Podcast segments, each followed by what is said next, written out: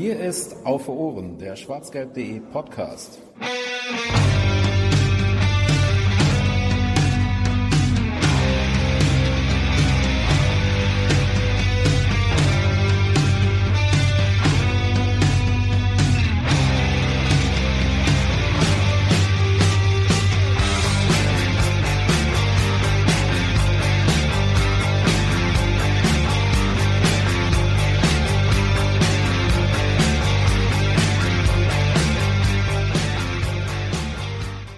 Neues Jahr, alles Gute für 2017 und herzlich willkommen zur 29. Ausgabe von Auf für Ohren, dem schwarzgelb.de Podcast. Auch in diesem Jahr sind wir natürlich für euch wieder mit von der Partie, begleiten die Borussia wie gehabt und äh, nicht nur die Borussia, denn das passt auch eigentlich schon direkt. Wir nutzen die Winterpause aus, um mal ein neues Gesprächsthema anzureißen und mit einem neuen Gast, den ich gleich vorstellen werde, ähm, darüber zu reden. Es geht um die Schiedsrichterei, so viel sei ja schon verraten und regelmäßige Zuhörer von Off Ohren wissen ja sowieso schon, wer gemeint ist und worum es geht. Als erstes möchte ich aber noch unsere Runde einmal hier begrüßen, denn wir sitzen wieder zum zweiten Mal jetzt zusammen in einem Raum und nicht getrennt an verschiedenen Kopfhörern und Laptops und Mikrofonen dieser Welt, sondern in einem Raum in der schwarzgelb.de Redaktion. Und an meiner Seite ist zum einen der Neusser Jens. Hallo, frohes neues Jahr. Frohes neues Jahr, Fanny. Herzlich willkommen, liebe Zuhörer. Und auch ein Mann, der beim letzten Interview in diesem Gefilden schon dabei war, sitzt auch in diesem Jahr äh, oder in, bei diesem Interview auch wieder dabei. Hallo auch an Sepp und frohes neues Jahr. Hallo, frohes Neues. Und dann ist der Ehrengast, der Grund, warum wir eigentlich hier sind heute, ähm, noch übrig, um ihn vorzustellen. Ähm, die, die Ehre gebührt dem letzten. Ähm, ja, ein ehemaliger FIFA-Schiedsrichter sitzt an unserer Seite, ähm, der nach seiner Karriere jetzt ein bisschen neue Wege eingeschlagen hat, mittlerweile für die Bild am Sonntag ähm, Schiedsrichterentscheidungen kommentiert und analysiert. Ähm, hallo, herzlich willkommen und frohes neues Jahr, Thorsten Kienhöfer. Ja, Glück auf, frohes Neues auch von mir. Okay. Ja, ähm, wir haben es uns gedacht, wir wollen natürlich, wir haben eure Fragen mit eingebaut in den Fragenkatalog, ähm, die ihr unter dem Hashtag äh, Frag Kienhöfer loswerden konntet. Ähm, seid nicht böse, wenn wir sie nicht alle stellen können am Ende. Wir schauen mal, wie, wie es sich ausgeht. Wir haben sie auf jeden Fall mal aufgenommen. Es sind wieder sehr viele und auch gute Fragen dabei gewesen. Aber wir wollen ja auch unsere Fragen loswerden. Denn auch wir haben uns natürlich vorbereitet. Wir haben das Ganze ein bisschen, naja, drei geteilt erstmal, dass wir erstmal vielleicht ein bisschen über Ihre Karriere reden, äh, Herr Kienhöfer, und ähm, das, was Sie erlebt haben, äh, durchaus sicherlich einiges bei, worüber man gut reden kann. Ähm, und dann ein bisschen allgemeiner über die Schiedsrichterausbildung und ähm, die Schiedsrichterei an sich und, und, die neuen Änderungen, die da jetzt vielleicht bald auf den Plan treten sollen, ähm, dass wir in dieser Reihe vorgehen. Jens, du hast gerade gesagt, du wolltest dir schon die erste Frage raussuchen. Hast du jetzt eine gefunden? Schon? Ich habe dir so gebannt zugehört, dass ich noch nicht äh, damit. So wird man hängen gelassen. ja, dann, dann frage ich doch vielleicht trotzdem einfach mal. Ähm, Schiedsrichter ist ja jetzt nicht so der Traumberuf der kleinen Jungs. Die wollen ja alle Fußballer werden. Wie war das denn bei Ihnen? Wieso sind Sie denn Schiedsrichter geworden und nicht vielleicht Fußballprofi? Also ganz ehrlich, zum Fußballprofi es nicht gereicht. Also ich war ein äh, sehr talentierter Torwart in der Kreisliga, da sagt schon alles. Und äh, dann habe ich mich aber früh für den Job des Schiedsrichters entschieden, weil ich hatte eine Ellbogenfraktur als Kind und äh, in Herne halt Aschenplätze pur. Das heißt also äh, zwei, dreimal die Woche Training, Sonntag und das in jungen Jahren immer mit dem linken Ellbogen auf die Asche gefallen. Dann gab es da schon Probleme mit, mit 17, 18 und äh, als dann die Frage kam, 15 Uhr spielen in der Kreisliga A oder 15 Uhr pfeifen, dann habe ich mich dann für das Letztere entschieden und das war mit einer der besten Entscheidungen meines Lebens im Nachhinein. Was war denn so Ihr Werdegang? Also wie, wie, Sie haben ja trotzdem noch ein bisschen Fußball gespielt. Wann haben Sie aufgehört mit dem Fußball? Haben Sie parallel dann angefangen mit der Schiedsrichterei oder war das getrennt voneinander? Ja, ich habe mit 15 Jahren habe ich die, die Schiedsrichterprüfung gemacht und äh, habe dann halt am Samstagnachmittag mein Taschengeld aufgebessert mit Minikicker, F-Jugend, E-Jugend, D-Jugend und auch noch C-Jugend. Äh, dann am Sonntagmorgen war dann die B- und A-Jugend äh, seinerzeit äh, mein, mein Aufgabengebiet als Schiedsrichter. Und wie ich dann 18 wurde, durfte ich ja dann Seniorenspiele pfeifen und auch in der Seniorenmannschaft spielen. Das heißt also, ich musste mich entscheiden, entweder 15 Uhr spielen oder 15 Uhr pfeifen. Und mit 18 Jahren habe ich dann gesagt, okay, äh, ich höre auf zu spielen, weil mein äh, Talent war begrenzt. Äh, vielleicht Bezirksliga, das wäre dann das Maximum gewesen und so kam dann halt eins zum anderen. Und die Schiedsrichterkarriere begann dann in der Kreisliga A in Recklinghausen und Gelsenkirchen, weil Herne immer so einen Austausch mit den beiden Kreisen hatte. Und wie ging es dann weiter? Wann hat sich abgezeichnet, dass der Weg dann auch mal ein bisschen höher gehen könnte als nur in der Kreisliga? Ja, vom, von Haus aus bin ich eigentlich sehr, sehr ehrgeizig. Wenn ich was mache, dann mache ich das äh, zu 100 Prozent, wenn nicht sogar äh, zu mehr. Und dementsprechend, äh, wenn man ehrgeizig ist und ein gewisses Talent hat, dann kann man es ja auch im Fußball zu was schaffen. Ich habe es dann ja im, im Schiedsrichterbereich gehofft, zu was zu schaffen. Mein Ziel war immer, äh, Assistent der Amateur-Oberliga äh, zu werden, weil das war damals die, die dritthöchste Liga. Das war mein Ziel, wenn du es da bis dahin schaffst. Und dann hast du aber irgendwann selber die Möglichkeit, dort in der Mitte zu stehen, in der Oberliga. Und dann wird es natürlich, wenn du noch jung bist, dann wird es natürlich dann noch eine Stufe höher und noch eine Stufe höher. Das ist wie bei Fußball. Ja, wenn einer in der Landesliga spielt, will er Verbandsliga spielen oder Oberliga und so weiter. Und äh, Schiedsrichter sind ja auch Sportler, man möge es kaum glauben, aber ähm, die gehören ja mit zur Sportlergattung. Und dementsprechend, wenn man da, wie gesagt, ehrgeizig ist, dann kann man das schaffen. Und ich hatte halt auch sehr, sehr viel Glück, dass ich dann auch den Sprung in den Profibereich geschafft habe. Wie kam es denn generell überhaupt zu diesem Schiedsrichterwesen? Waren sie einfach so fußballverrückt, dass sie nach dem eigenen Spiel am Wochenende gesagt haben, boah, jetzt will ich auch noch Nein, ich mehr bin, tun? ich bin von Hause aus eigentlich mehr so der Gerechtigkeitsfanatiker, deswegen regt mich das auch heute noch teilweise auf, wenn, wenn was ungerechtfertigt gesagt wird oder ungerecht gehandelt wird. Ähm, das ist schon mal ein, eine, eine Grundvoraussetzung, glaube ich, um Schiedsrichter zu werden, dass man Gerechtigkeitsfanatiker ist. Ähm, wobei Fanatismus natürlich jetzt nicht eigentlich da reinpasst, aber ähm, ich glaube, die, die Zuhörer und, und Sie wissen, was ich meine. Und ähm, dementsprechend habe ich dann halt in jungen Jahren versucht, beides zu fahren. Und als der Verein mich damals gefragt hat, mein Heimatverein, ähm, ob ich Lust hätte, weil ähm, vielleicht wissen es die einigen, äh, einige Leute nicht, der Verein muss Schiedsrichter stellen. Also das heißt, wenn die keine Schiedsrichter stellen, müssen die Strafe bezahlen. Und mein damaliger Verein hatte einen Mangel an Schiedsrichter und musste halt ähm, jemanden benennen, der für den Verein pfeift. Und haben wir dann zu dritt aus unserer Clique gesagt, okay, wir machen das, um unser Taschengeld aufzubessern. Und da war dann ein gewisses Talent wohl vorhanden, was dann auch gefördert wurde und so ging das dann seinen Lauf. Wie, wie, woran zeigt sich das, dieses gewisse Talent? Also bei Ihnen vielleicht, weil Sie es ja von sich selbst nicht direkt wahrgenommen haben, aber was sind da so die, wenn man einen jungen Schiedsrichter auf dem Platz hat, was sind da so die Also es ist ja unwahrscheinlich schwer, weil ich sag mal, in der Bundesliga ist es ja relativ einfach. Ja? Da, da hat man nur eine Akustik, aber wenn man äh, bei der F- und E-Jugend sich mit Oma und Opa, Mama und Papa rumärgert, die ja schon äh, ihre Sprösslinge als die, die, äh, die Reus und Götzes und Aubameyangs dieser Welt sehen, äh, dann muss man sich schon mit 15, 16 gegen Erwachsene durchsetzen. Man muss lernen, Entscheidungen zu treffen, weil das, äh, das sieht immer von draußen aus total einfach aus, mal eine Entscheidung zu treffen. Aber wenn man auf dem Platz sieht, auf dem Platz steht und man sieht nur eine Perspektive und nicht die Perspektive von, von zig Kameras, dann muss man in Sekundenbruchteilen eine Entscheidung treffen. Ich kann jetzt also nicht noch fünf Sekunden warten und überlegen, Mensch, mache ich jetzt, pfeife ich jetzt, pfeife ich nicht. Das, das funktioniert nicht. Und das ist ein enormer Lernprozess. Wenn man das kann, wenn man die sportliche Fitness hat, wenn man äh, die theoretischen Fähigkeiten hat, sprich das Regelbuch äh, kennt und auch umsetzen kann, dann auch noch weiß, wie der Fußballsport funktioniert, was eventuell eine Schwalbe ist, was ein Foul ist, was vielleicht nur ein, ein kleiner Stoß ist, was aber ein Foul ist, was ja vor kurzem ja auch schon in Hoffenheim aufbearbeitet wurde.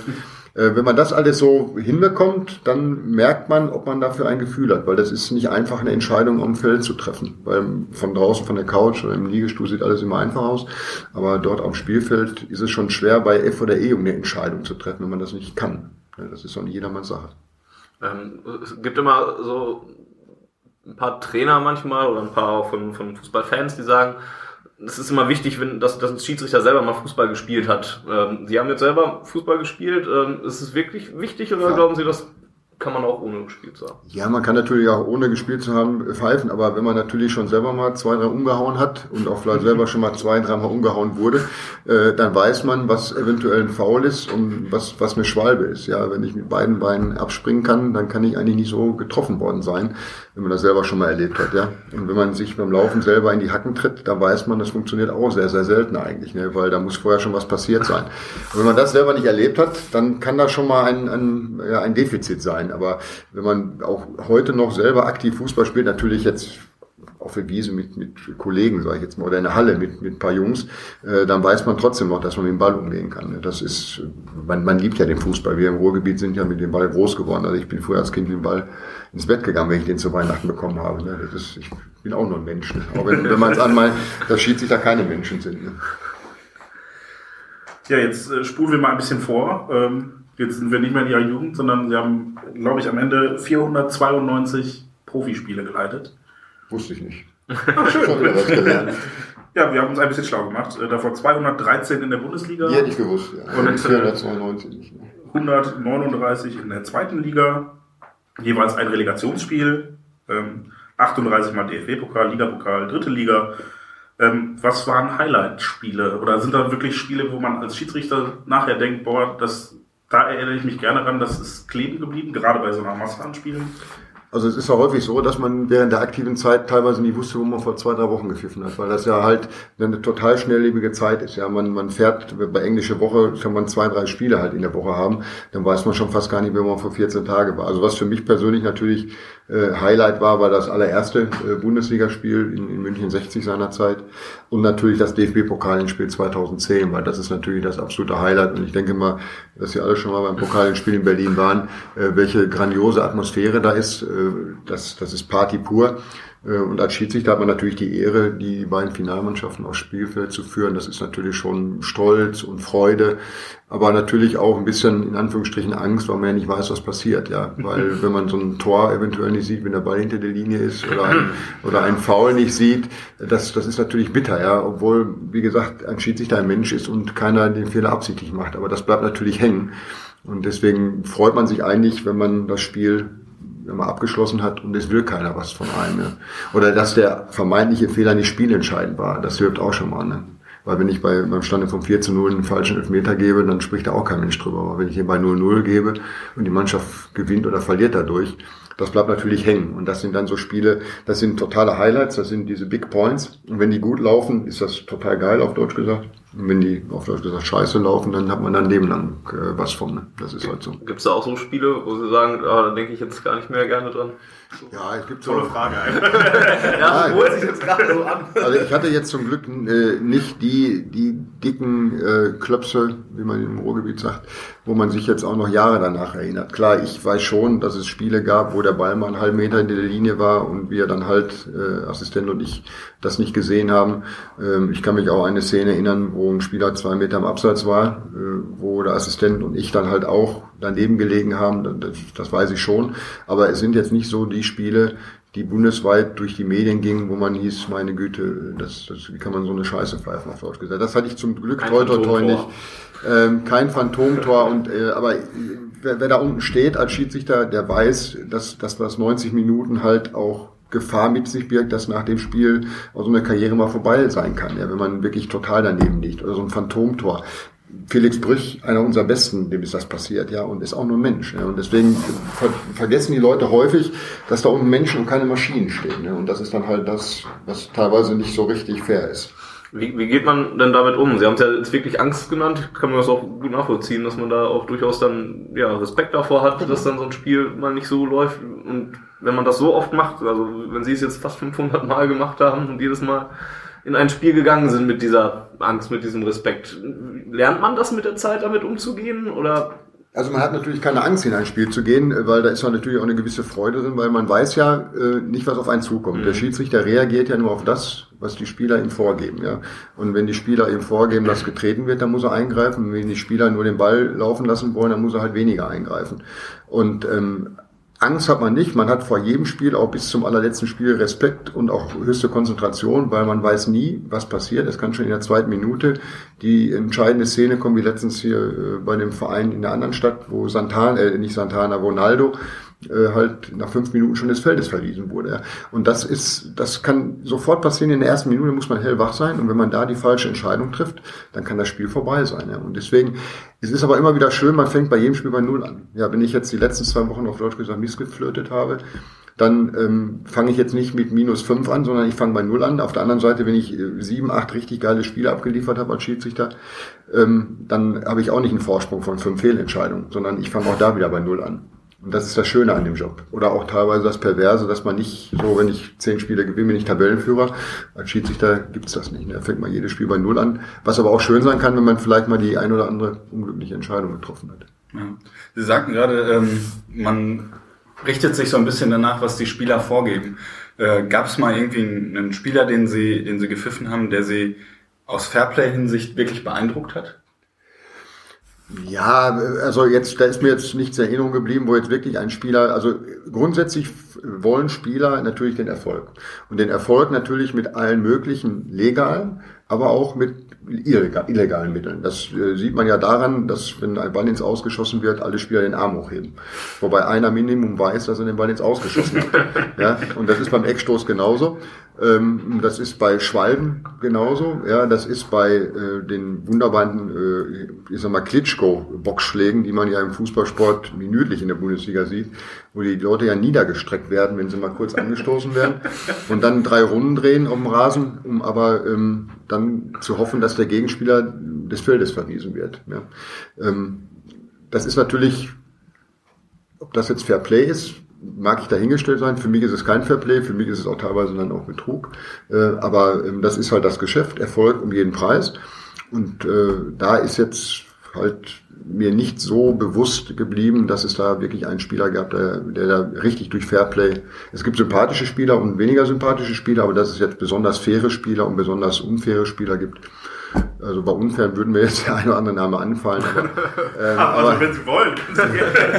nein, das ist halt, das äh, macht man ja. Im Nachhinein äh, kartet man keinen Schmutz über irgendwas aus, was, was schon vorbei ist. Das macht man nicht. Also hatten Sie keinen äh, Miroslav Klose, der nach nach der Aktion zu ihm kam und sagte, hey, Schiri war kein Elfmeter. Nein, aber bei, bei Klose wusste man, wenn der fällt, dann wurde, dann war es auch ein Foul. Das war also jetzt kein, keiner, der jetzt bewusst auf Foul ausging, der jetzt eine Schwalbe provoziert hat. Das war schon ein, ein Spieler, der äh, zum einen sehr, sehr sympathisch war, mit dem man auch äh, vernünftig reden konnte und der auch äh, sicherlich ein fairer Spieler war, wobei ich jetzt nicht ausschließen möchte, dass er auch für den Erfolg vielleicht alles getan hätte. Es ist immer einfach beim Stand von 4 zu 0 dem Schiedsrichter zu sagen, Mensch, war keine Ecke oder war kein Foul. Ja, aber das bei, bei 0-0 zu machen oder wie jetzt Werner in, in Leipzig eine 8 Minute, da gehört natürlich auch Mut zu. Ja, und das wäre ein, ein fairer, äh, faires Verhalten gewesen, was aber nicht gegeben ist. Ja, und dementsprechend sage ich immer wieder, äh, man muss sich nur immer vor Augen halten, wenn der Ball ins Aus geschossen wird beim Einwurf. Ja, das ist für mich immer paradox. Da heben alle Spieler den Arm hoch und wollen den Einwurf haben. Ja, das ist ja, das ist unsere heutige Zeit. Der Erfolg geht über alles. Wenn wir nochmal auf, auf, auf Sie selbst ähm, zurückkommen, ähm, trotz des ganzen Resümees und, und ähm, dieser ganzen Vielzahl an Spiele, ähm, Sie haben nie ein Champions League, also kein Gruppenspiel oder kein, kein richtiges Champions League Wettbewerbsspiel gepfiffen. Fünfmal mhm. oder achtmal war es in der Quali und mhm. Europa League-Spiele haben sie auch bekommen. Mhm. Ähm, findet man das dann nach der Karriere schade oder fragt man sich während der Karriere schon, ach, warum kriege ich die Einladung denn jetzt nicht auch noch? Warum darf ich jetzt nicht noch Champions League? Ja, das, das, ähm, also man, man ist ja, man ist ja jetzt nicht so, dass man, man zu Hause auf den Postboten wartet oder auf, auf die E-Mail, dass man jetzt hofft, dass man ein Champion, man weiß ja, in welcher Kategorie man mhm. international eingesetzt ist. Es gibt ja auch international verschiedene Kategorien. In der Bundesliga gibt es eine Kategorie Bundesliga-Schiedsrichter und da wird intern so ein bisschen drauf geachtet, wer welches Spiel bekommt. Ich sage mal, ein Aufsteiger würde jetzt nie Bayern gegen Dortmund pfeifen. Ja, äh, da muss man natürlich schon eine gewisse Erfahrung haben und auch ein gewisses Standing in der Bundesliga und auch ein internes Standing haben. Bei der Champions League ist es so, dass es in der verschiedene Kategorien gibt. Dann gibt es dann die sogenannten Elite-Schiedsrichter. Da ist im Moment äh, Felix Zweier äh, drin, meine ich, äh, Eitekin und, und Brüch die dann auch die Befähigung haben, Champions League Spiele zu pfeifen. In dieser Kategorie war ich jetzt nie. Ich war äh, in der Kategorie zwei oder eins, das war ja eins, glaube ich, noch nicht mal, sondern nur in zwei. Ähm, das heißt dann Qualifikation Champions League und Euro League und Länderspiele und alles, was da so zugehört, aber nie die Hauptrunde. Das lag aber daran, dass ich viel zu spät in die Bundesliga aufgestiegen bin und dadurch auch viel zu spät äh, in, die Champ in, in, in die internationale äh, UEFA-Liste integriert wurde. Das war, also ich bin ja erst mit, mit 2006 mit, mit 38 äh, internationaler Schiedsrichter geworden. Das ist, um da Karriere zu machen, zu spät. Also da muss man schon viel eher international berufen werden, um da äh, durchzustarten. Das, das war nicht gegeben. Okay. Aber ich fand, das ist aber jetzt nicht, man sagt ja immer, ähm, ja, wäre schön gewesen, aber äh, ich bin mit all dem so zufrieden, wie es gelaufen ist. Ich bin da sehr, sehr glücklich drüber, dass alles so gut geklappt hat. Also ich vermisse da auch nichts. Ich habe auch keinen Neid. Ich freue mich für die Jungs immer noch, wenn die äh, tolle Aufgaben bekommen, ob Olympia oder äh, Europameisterschaft, Weltmeisterschaft, weil das ist ein Geschenk. Weil ich weiß, irgendwann ist es vorbei und das geht so schnell, ne, wenn man bedenkt, 94 bis 2015, ähm, wie viele Jahre das waren, 21 Jahre, DFB-Liste und die Zeit ist so schnell vorbeigegangen, weil man lebt immer von Wochenende zu Wochenende. Das ist halt teilweise schade. Jetzt haben Sie gesagt, Sie haben nichts vermisst. Und da möchte ich nochmal einhaken. ähm, Sie kommen hier aus der Gegend. Ja. Ich glaube, Verband Westfalen. Ja. Ähm, das heißt, Sie durften nie den BVB pfeifen und nie im Westfalenstadion. Haben Sie das nicht vermisst? Oder hätten Sie das ich hab, ich hab nicht ja gerne mal, erlegt? Ich habe ja mal, ich habe letztens eine Veranstaltung mit Christoph Metzelder gehabt und da ging es darum, ob ich ähm, schon mal hier in Dortmund gepfiffen habe und ich hätte auch gesagt nein, aber ich wurde eines Besseren belehrt. Es gab mal hier so ein Freundschaftsspiel gegen Real Madrid. Ah. Ähm, das habe ich hier gepfiffen, weil Freundschaftsspiele gehen natürlich, ähm, aber äh, Wettbewerbsspiele nicht. Also ähm, deutsche Meisterschaft, also Mhm. Bundesliga äh, oder DFB-Pokal wäre jetzt nicht gern, es sei denn, es wären zwei westfälische Mannschaften gegeneinander gespielt. Also Beispiel DFB-Pokal erster Runde Paderborn gegen Dortmund oder Bochum gegen äh, äh, Dortmund oder Schalke gegen Dortmund oder von mir aus auch zweite oder dritte Runde. Das wäre theoretisch möglich, wenn der ähm, Schiedsrichter kann aus dem gleichen Landesverband kommen, wenn beide Mannschaften auch aus dem gleichen Landesverband kommen. Aber ähm, ich habe ja gerade schon mal unter, unter ähm, acht Augen äh, gesagt, das, das, das wollte ich auch nie, weil wenn man da irgendwas falsch macht bei dem Spiel, der Spiele, sag ich mal, dann wären die ein oder anderen Fans sicherlich eher ein Herne gewesen als ich und das äh, mu musste ich im Nachhinein nicht haben. So geht man dann gerne ins Stadion und schaut sich als Fan an. Das Freundschaftsspiel gegen Real ist, glaube ich, nicht so gut gelaufen den BVB. Ne? Nee, das nicht das ganz ist, so was ich in Erinnerung Das war habe. das Dann war das, 2009. war das ziemlich doofe Haue, die wieder gekriegt Das haben. war zum, zum äh, 100-Jährigen. 100-Jährigen, genau. Ja. Jetzt haben Sie meine nächste Frage schon beantwortet. Ich hätte es nicht gefragt. Äh, Dr. Felix Brüch hat das mal gemacht, hat mal äh, Bayern 2 gegen 1860 2 gepfiffen. Ähm, ja, aber wenn Das- Sie gesagt hätten, Sie hätten gar nicht hier in der Gegend pfeifen wollen, selbst wenn Sie gekonnt hätten. Also klar, Regionalliga oder, oder Oberliga, aber Bayern 2 gegen 60 2 ist ja Regionalliga Süd. Ja, das wäre jetzt auch machbar gewesen. Aber also das, das setzt ja einer an. Einer ist ja dafür verantwortlich, Spiele zu besetzen. Und äh, die Frage hat sich hier nie gestellt. Also Bundesliga hätte ich es abgelehnt. Ich war ein einziges Mal vierter Mann bei Schalke gegen Dortmund. Ähm, Das war interessant mit Klopp äh, so ein bisschen, ähm, weil man, man kennt sich natürlich auch, ja. Und ähm, dann kann man natürlich, wenn man auch ein bisschen, ähm, ja, im Laufe der Zeit wird man ja auch gelassener, man wird ja auch älter, dann äh, sieht man auch vieles lockerer als vierter Mann vor allen Dingen auch. Und dann kann man auch mal in den einen oder anderen Dialog eintreten. Das ist auch interessant. Was für ein dickes Fell muss man da haben bei manchen Trainern? Ähm, ja, kommt drauf an, wie hoch die Schmerzgrenze ist. Ne? Aber meine Schmerzgrenze war eigentlich relativ niedrig, weil, ähm, ich sag mal, wenn ich mit Leuten vernünftig umgehe, erwarte ich auch, dass sie mit mir vernünftig umgehen. Und ähm, das ist halt ein Prozess, also mit mir kann man unwahrscheinlich viel Spaß haben. Ich bin für jeden Scheiß auf Deutsch gesagt zu haben. Aber wenn ich merke, ich werde verarscht oder belogen, dann äh, kann ich aber auch genauso gut anders sein. Ja? Und ähm, dementsprechend ist es immer ein Geben und ein Nehmen. Wenn man vernünftig miteinander umgeht, auch als Trainer, Schiedsrichter, äh, dann kann man auch viel Spaß mit mir haben oder auch mit uns haben. Sie hatten äh, eben erwähnt, dass Sie selber gerne ins Stadion gehen und vermutlich auch selber Fußballfan sind. Ähm, wollen Sie uns jetzt nach Ihrer aktiven Karriere vielleicht verraten, von welchem Verein? Ja, ähm, normalerweise würde ich jetzt sagen, jetzt machen wir erstmal Werbung. Nein, also als Kind, des, nicht, nein, als Kind des Ruhrgebiets ähm, ist man natürlich Fan von, von Ruhrgebietsvereinen. Äh, jetzt komme ich aus, aus Herne, da liegt natürlich äh, der eine Verein näher als der andere. Ähm, ich muss dazu sagen, ähm, als Kind bin ich natürlich mit dem Fahrrad äh, früher, also Klaus Fischer war für mich äh, der Idol meiner, meiner, meiner Kindheit. Aber mit dem, mit dem Job als Bundesliga-Schiedsrichter ist man dann, also ich war jetzt nie Fan. Ich bin also nie mit dem Trikot oder mit dem Schal, sondern ich war Fußballzuschauer, auch in, als Jugendlicher. Mit dem Vater dann in ein Stadion gegangen, aber nie mit, mit Kutte und was es da so alles gibt. Ähm, weil, wie gesagt, mit 15 schon Schiedsrichter heißt, man hat schon mit 15 so eine Tendenz gesehen, dass man da auch mehr Fußball schaut als, als Fan ist. Und ähm, danach der aktiven Karriere, ich war zum Beispiel hier die, die große Zeit von Chapuisat, äh, Klos und das habe ich ja alles in Dortmund erlebt. Deswegen, wenn man jetzt bedenkt oder denken will, der Kinofer ist Schalker, dann ist das nur bedingt richtig, weil ich bin hier häufig nach Dortmund gegangen, weil in Schalke konnte man den Fußball nicht sehen. und und ähm, dementsprechend sieht man auch daran, äh, dass, dass ich einfach mich freue, wenn, wenn Bochum erfolgreich spielt, wenn Dortmund gewinnt, wenn Schalke gewinnt, weil ich bin Freund des Fußballs und des Ruhrgebietsfußballs. Ja, und äh, dementsprechend bin ich jetzt kein Fan von einer Mannschaft, sondern ich freue mich, wenn Dortmund gewinnt, ich freue mich aber auch genauso, wenn Schalke gewinnt. Aber ich ärgere mich jetzt aber auch nicht, wenn Dortmund verliert und ich ärgere mich auch nicht, wenn Schalke verliert. Also das sehe ich alles ein bisschen mit Distanz. Wird man denn dann so eine Art Schiedsrichter-Fan? Beziehungsweise guckt man dann ein Fußballspiel, wenn man das ganz normal im Fernsehen guckt? Sie machen es jetzt natürlich durch, durch Ihre Aufgabe bei Bild am Sonntag natürlich auch ein bisschen, ähm, dass Sie auf den Schiedsrichter gucken müssen. Aber macht man es auch so, wenn man es privat macht, einfach mal ganz normal zu Hause auf der auf der Couch ein Spiel guckt, guckt man das dann mit anderen Augen, als das ein anderer Fußballfan macht? Also man guckt es mit anderen Augen, man achtet mehr auf Dinge, die der normale Fußballfan nicht darauf achtet.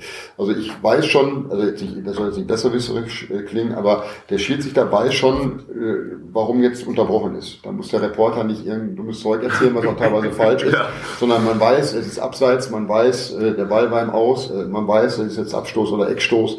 Das kriegt man, achtet viel mehr auf den Schiedsrichter. Man weiß genau, man antizipiert ja schon, man muss ja schon im Vorfeld als Schiedsrichter wissen, was kann jetzt passieren. Das heißt, sie denken eigentlich schon immer ein paar Sekunden im Voraus. Das heißt, wenn der Ball gleich dahin kommt, dann gibt's Abseits. Das hat noch keiner im Blick als Fernsehzuschauer oder als Fan im Stadion, sondern die achten auf den, der den Ball hat.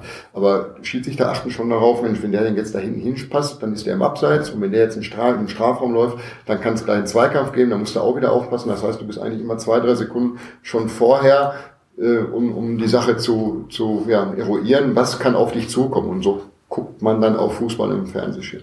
Stört Sie da eigentlich manchmal ähm, das Fernsehbild? Also gucken Sie lieber im Stadion oder ähm, ist das manchmal störend, dass es so viele Nahaufnahmen zum Beispiel gibt, weil Sie das Gefühl haben, Sie haben keinen Überblick über das Spiel? Also ich gucke mir natürlich Spiele lieber im Stadion an, nur wir leben ja heute in einer, in einer Fernsehwelt. Ja. Fußball, Bundesliga ist ja mittlerweile, ist zwar Bundesliga, aber das ist ja, ist ja Show. Da darf man sich ja jetzt nicht ähm, irgendwie was, was anderes darunter vorstellen, sondern es ist ein Wirtschaftsunternehmen, da wird eine Ware angeboten und die Ware wird ja sehr, sehr gut angenommen. Von Fans, von, von, der, von der Wirtschaft, es gibt viel Geld zu verdienen. Und ähm, das sind ja alles finanzkräftige Unternehmen. Ja, Dortmund äh, ist ein finanzkräftiges Wirtschaftsunternehmen, Bayern erst recht und, und wie sie alle heißen. Ja. Und äh, dementsprechend geht es dann natürlich darum, dass Entscheidungen getroffen werden, die aber durch, durch, den, durch das Fernsehbild ja, nochmal gezeigt werden. Und der Schiedsrichter, das ist ja der Trugschluss, der hat nur eine Perspektive, es geht in Sekundenbruchteilen, trifft er eine Entscheidung. Und dann gibt's äh, zig Millionen Schiedsrichter zu Hause auf der Couch mit was, was wird in Dortmund getrunken für ein Bier? Kron. Kron, Brinkhoffs. sag ich mal, ja, Brinkhoffs. Ähm, wir eine Aktienbrauer. Wir müssen kurz alle nennen, bevor es gleich unterstellt wird. Oettinger, Oettinger nicht vergessen, ja. Hansa. Hansa. Äh, ja. Ja, auf jeden Fall gibt's Kaltgetränke, ja. Und ähm, da ist natürlich jeder irgendwie Schiedsrichter zu Hause.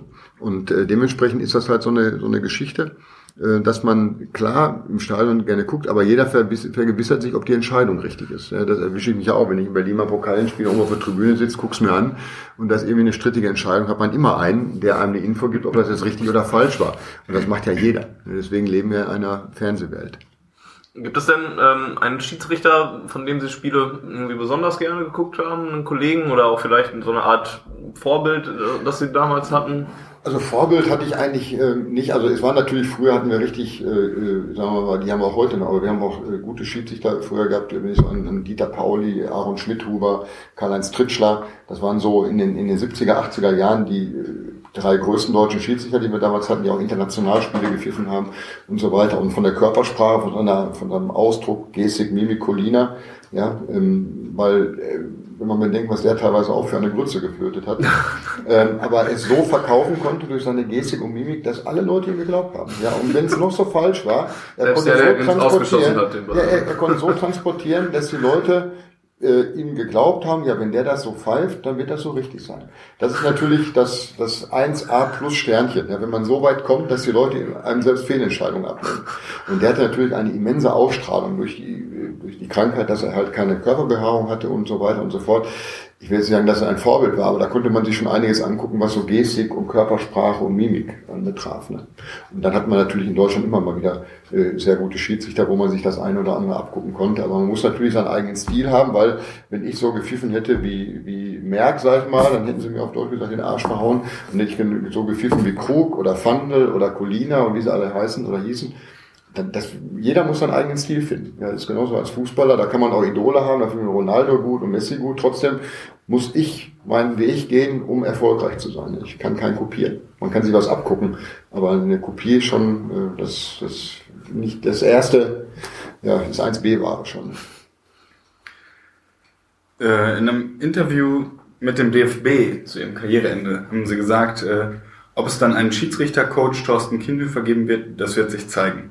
Es läge natürlich nahe und ich möchte dem Fußball gerne etwas zurückgeben. Insofern ist es vermutlich keine allzu gewagte Prognose, dass ich dem Schiedsrichterwesen auch nach dem Sommer in welcher Form auch immer erhalten bleibe. Ähm, sind jetzt dem Schiedsrichterwesen in, in Form des, des Bild am Sonntag Schiedsrichters erhalten geblieben und bewerten da Entscheidungen und analysieren das. Äh, wie kam es dazu? Also es kam äh, dazu, dass der DFB versäumt hat, seinerzeit äh, Peter Gagemann und mich, äh, sagen wir mal, so einzuspannen, beziehungsweise so ähm, auf den Weg mitzunehmen, weil es war allen klar, wir beenden im Sommer die Karriere. Äh, das wusste der DFB, das ist klar. Ähm, es wurde aber versäumt, mal durch Gespräche mal zu fragen, Mensch, was wollt ihr, was könnt ihr, was stellt ihr euch vor, das stellen wir uns vor. Ähm, das ist nicht gewesen. Es wurde mal immer wieder gesagt, ja, ja, nächstes Jahr beobachtet ihr dann. Also es gibt ja Schiedsrichterbeobachter ja. immer. Aber es wurde nie konkret mal gesagt, Mensch, wir stellen uns vor, dass du das oder das machst oder ihr könnt das oder das machen. Und dann kam noch bei Gagemann äh, das, das Angebot von Sky und bei mir war es dann halt der Axel Springer Verlag und äh, da von Seiten äh, des DFBs da nicht nachgehakt wurde und ich, ich habe in meinem Leben noch nie, äh, sagen wir mal, gebeten und ich sag mal, wenn man sich darum bewerben muss, ist das immer schlecht, finde ich. Ja, das ist genauso, wenn man Trainer ist und man bewirbt sich um einen Job. Ja, entweder wird man berufen oder man wird gefragt, das ist immer was anderes, als wenn man sich darum bewirbt. Und das hat der DFB, das konnte man dann so oder so interpretieren, dass man sagt, Mensch, die wollen eigentlich, das kann ja auch sein, ohne dass sie sagen wollen. Oder ähm, die haben es einfach versäumt. Im Nachhinein weiß ich, dass sie es versäumt haben. Das haben sie jetzt bei den anderen, die danach aufgehört haben, äh, besser gemacht. So bei Weiner und Meyer und, und Kircher, die haben sie alle schnell frühzeitig eingebunden, weil sie gemerkt haben, dass sie ähm, damals einen Fehler gemacht haben. Und äh, dementsprechend äh, habe ich dann seinerzeit den, den anderen Weg eingeschlagen. Haben Sie noch Kontakt zu ehemaligen Kollegen und ja, klar. Wie, wie nehmen die dann jetzt ihre Tätigkeit auf oder das, also, was, was Sie da teilweise auch schreiben? Das, äh, das war für mich schon sehr schwierig, um ganz ehrlich zu sein, weil ähm, Bild am Sonntag ist natürlich auch ein, ein, ein, eine Zeitung, die natürlich über äh, die, die äh, Schlagzeile kommt, die natürlich auch ähm, ein Boulevardmedium ist. Und ähm, da, da habe ich schon Befürchtungen gehabt, ob das gut geht. Aber das, wir sind jetzt im zweiten Jahr und ich kriege eigentlich bisher nur positives Echo von denjenigen, die es lesen, beziehungsweise auch von den, von den Kollegen, weil das ist immer sachlich, das ist nie persönlich, das ist nie beleidigend, sondern es wird immer, äh, es geht immer um die Sache, es wird erklärt, warum ein Fehler gemacht wird. Es äh, wird immer von mir versucht zu beschreiben, dass da unten ein Mensch ist, dass Menschen immer Fehler machen. Ja, ich sag mal, hochbezahlte Fußballprofis verschießen aus zwei Meter den Ball ans leere Tor vorbei. Das wird toleriert, wenn er in der 89. Minute das 1-0 macht. Ja, das ist letztens hier noch in, in der nahe, nahegelegenen Stadion gewesen, als ein äh, sicherlich sehr, sehr talentierter Spieler von Borussia Dortmund ein Tor geschossen hat, obwohl er hätte schon vorher drei machen müssen. Ja, und ähm, dann wird der Spieler trotzdem gefeiert. Der Schiedsrichter macht einen Fehler und kann danach wirklich 89 Minuten exzellent pfeifen. Interessiert kein Mensch mehr, er hat das Spiel verloren.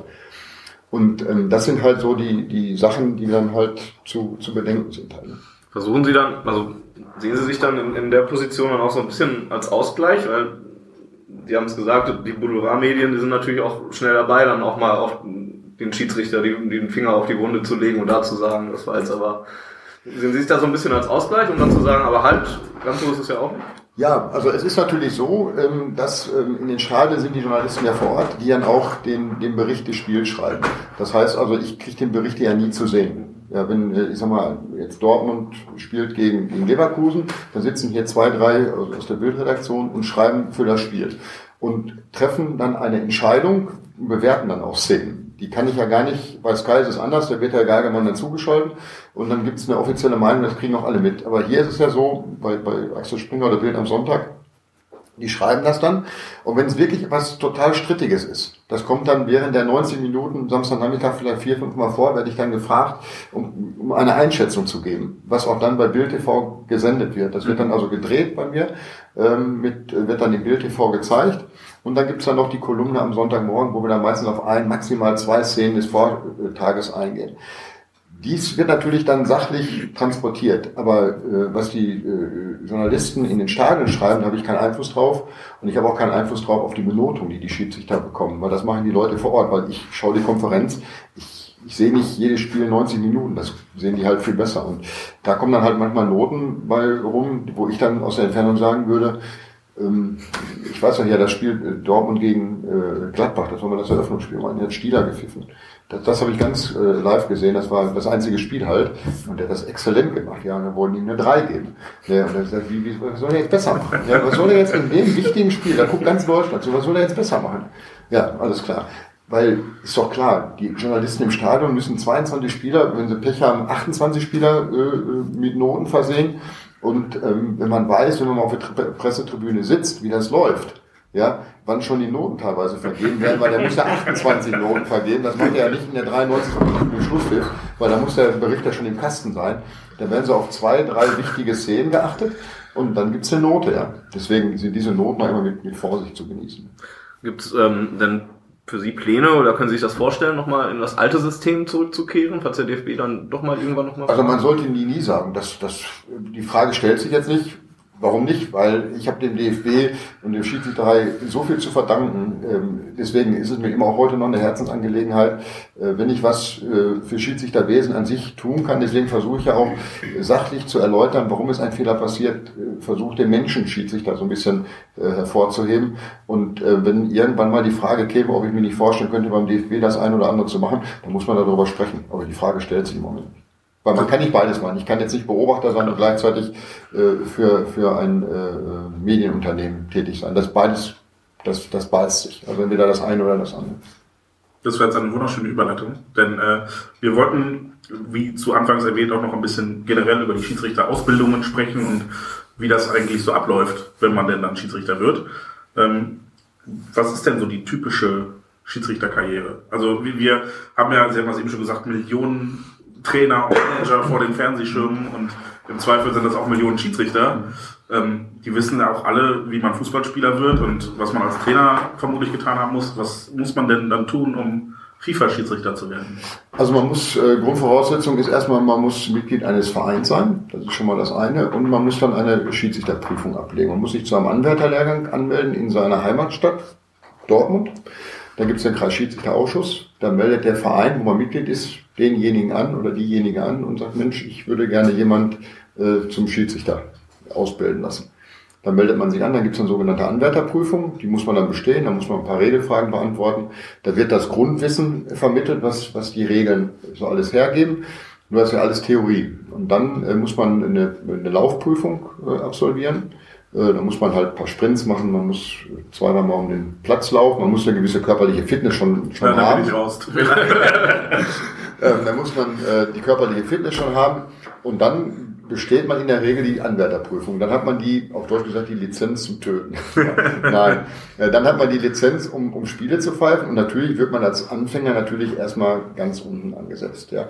Als Erwachsener Kreisliga C, sage ich jetzt mal. Und da man pfeift man ein A-Jugendspiel oder ein B-Jugendspiel. Und als Jungschiedsrichter, als 15-, 16-Jähriger, kriegt man natürlich erstmal Minikicker, F-Jugend, E-Jugend und was da so alles zugehört, um einfach sich da zurechtzufinden. Weil ich habe es ja eingangs schon mal gesagt, es ist total schwierig zu lernen, Entscheidungen zu treffen. Weil das sieht immer am Fernsehschirm so einfach aus, ja, klares Foul, und da sieht man doch jeder, da sieht hier selbst ein Geschäftsführer aus 70 Meter, dass er eine Minute gehalten wurde. Das sind alles die, die sogenannten Schiedsrichtertalente, die uns verborgen blieben. Äh, die hätten wir gerne äh, zu uns genommen. Äh, aber das sieht immer so einfach aus, aber wenn man da unten steht, muss man das lernen. Und dann fängt man halt bei den Kindern an, ärgert sich mit Mama und Papa, Oma und Opa und ärgert sich dann später vor den, vor den anderen Leuten, die so Fußballfans sind. Und wie ist dann diese Karriereleiter? Wie geht das ja, dann weiter? geht man mit, mit äh, 18, äh, also zu meiner Zeit war es so, heutzutage ist es glaube ich schon, dass man mit 17 Seniorenspiele pfeifen kann. Ich durfte mit 18, mit meiner Volljährigkeit, dann äh, Seniorenspiele pfeifen, habe dann halt äh, falls es Geräusch gab, war Coca-Cola. Also wir machen ein bisschen Werbung hier. Na, Pepsi gab es nicht, ja. Nein. Ähm, Afri auch nicht. Na, Afri auch nicht. Auch nicht. was sonst alles gibt, ja. Nein, und ähm, dann äh, fängt man an, Kreisliga A-Spiele zu pfeifen und dann kann man vom Kreis gemeldet werden an den Verband und darf dann Bezirksliga pfeifen und dann wird man beobachtet. Es gibt da dann sogenannte äh, Kader, Schiedsrichterkader, wo man dann halt sich für die nächste Liga qualifiziert. Man wird beobachtet von ehemaligen Schiedsrichtern, die dann Punkte vergeben was so alles persönliche Strafen, äh, Disziplinarkontrolle, Auftreten und Verhalten, das sind so Punkte dieses Bewertungsbogens. Und äh, da kriegt man Punkte. Und wenn man talentiert ist und Punkte sammelt und gut ist, dann steigt man halt Liga für Liga für Liga für Liga auf.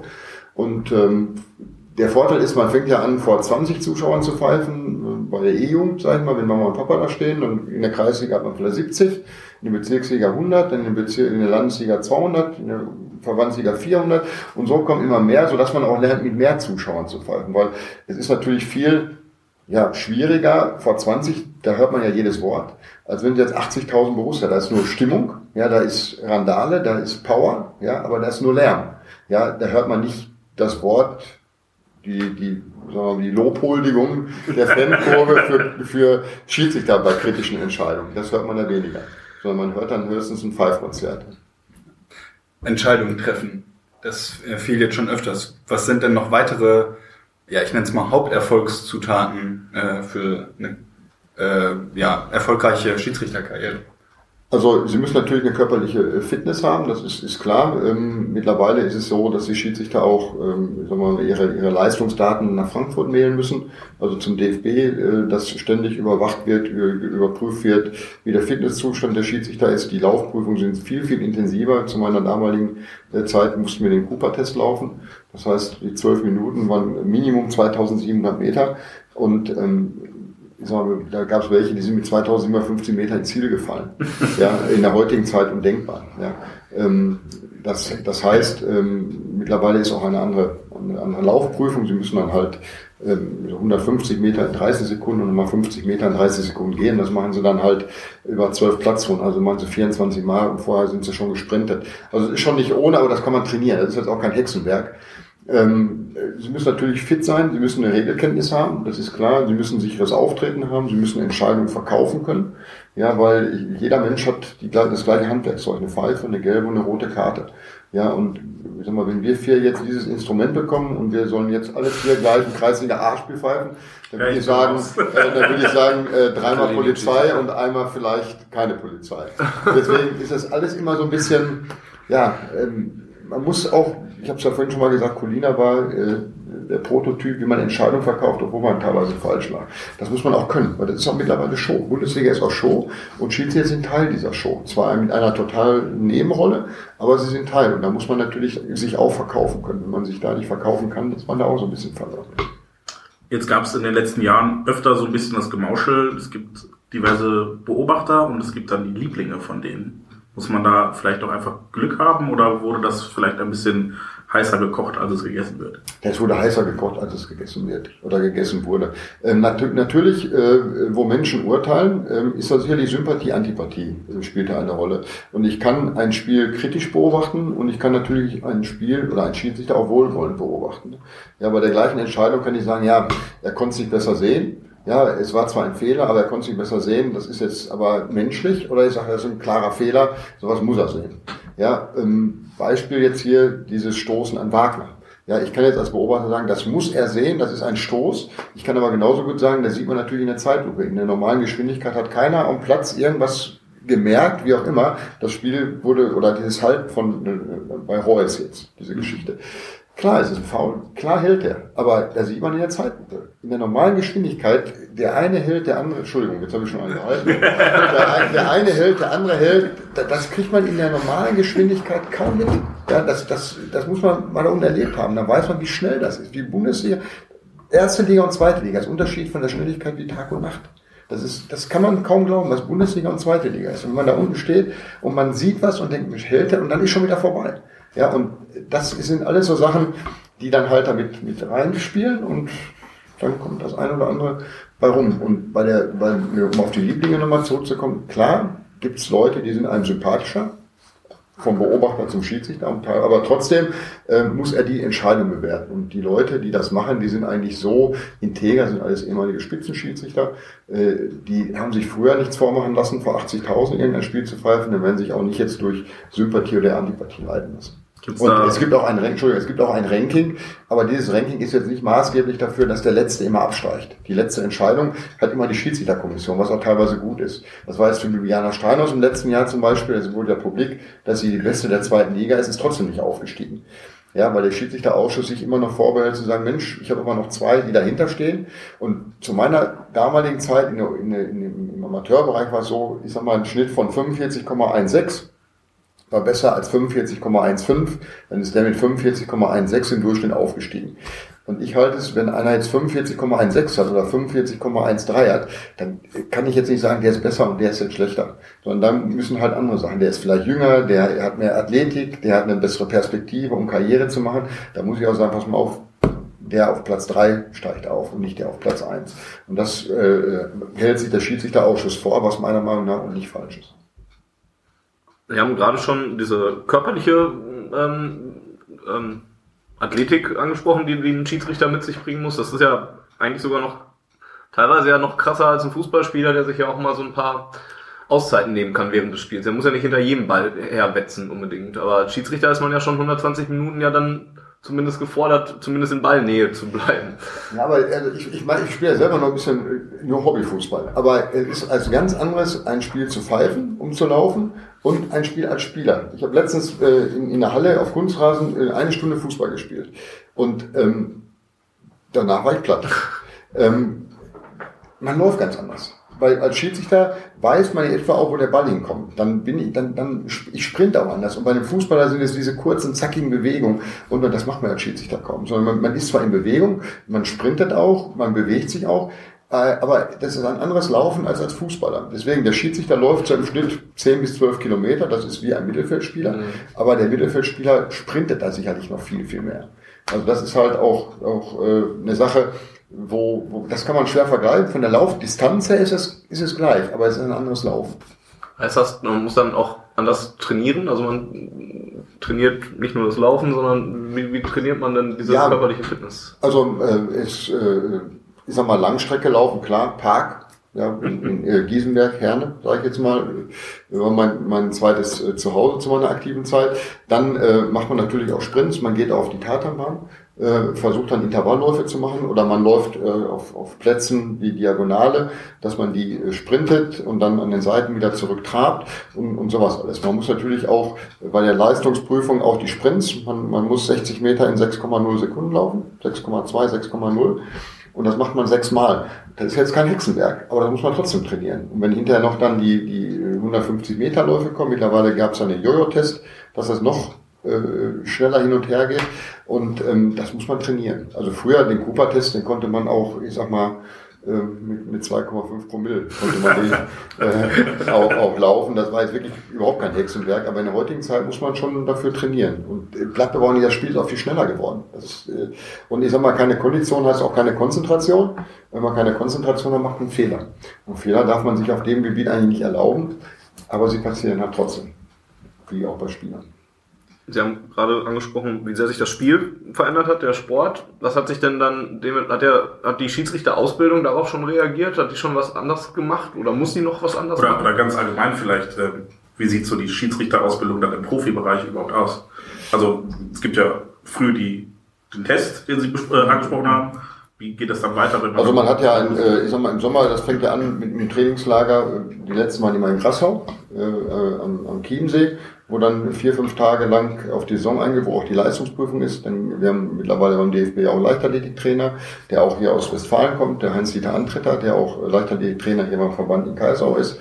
Dann gibt's Physiotherapie. Äh, die Physiotherapie äh, ist natürlich da auch mittlerweile sehr, sehr professionell. Früher war eine Dame da, Christel Abini, die auch gleichzeitig die Damen-Nationalmannschaft betreut hat, eine wirklich eine exzellente Physiotherapeutin, wo ich teilweise bis nach Aschaffenburg gefahren bin, weil die dort ihre Praxis hatte, wenn ich mal wirklich Probleme hatte, die wirklich einen, einen tollen Job da gemacht hat. Mittlerweile gibt es auch noch zwei, drei andere, die dann dabei sind.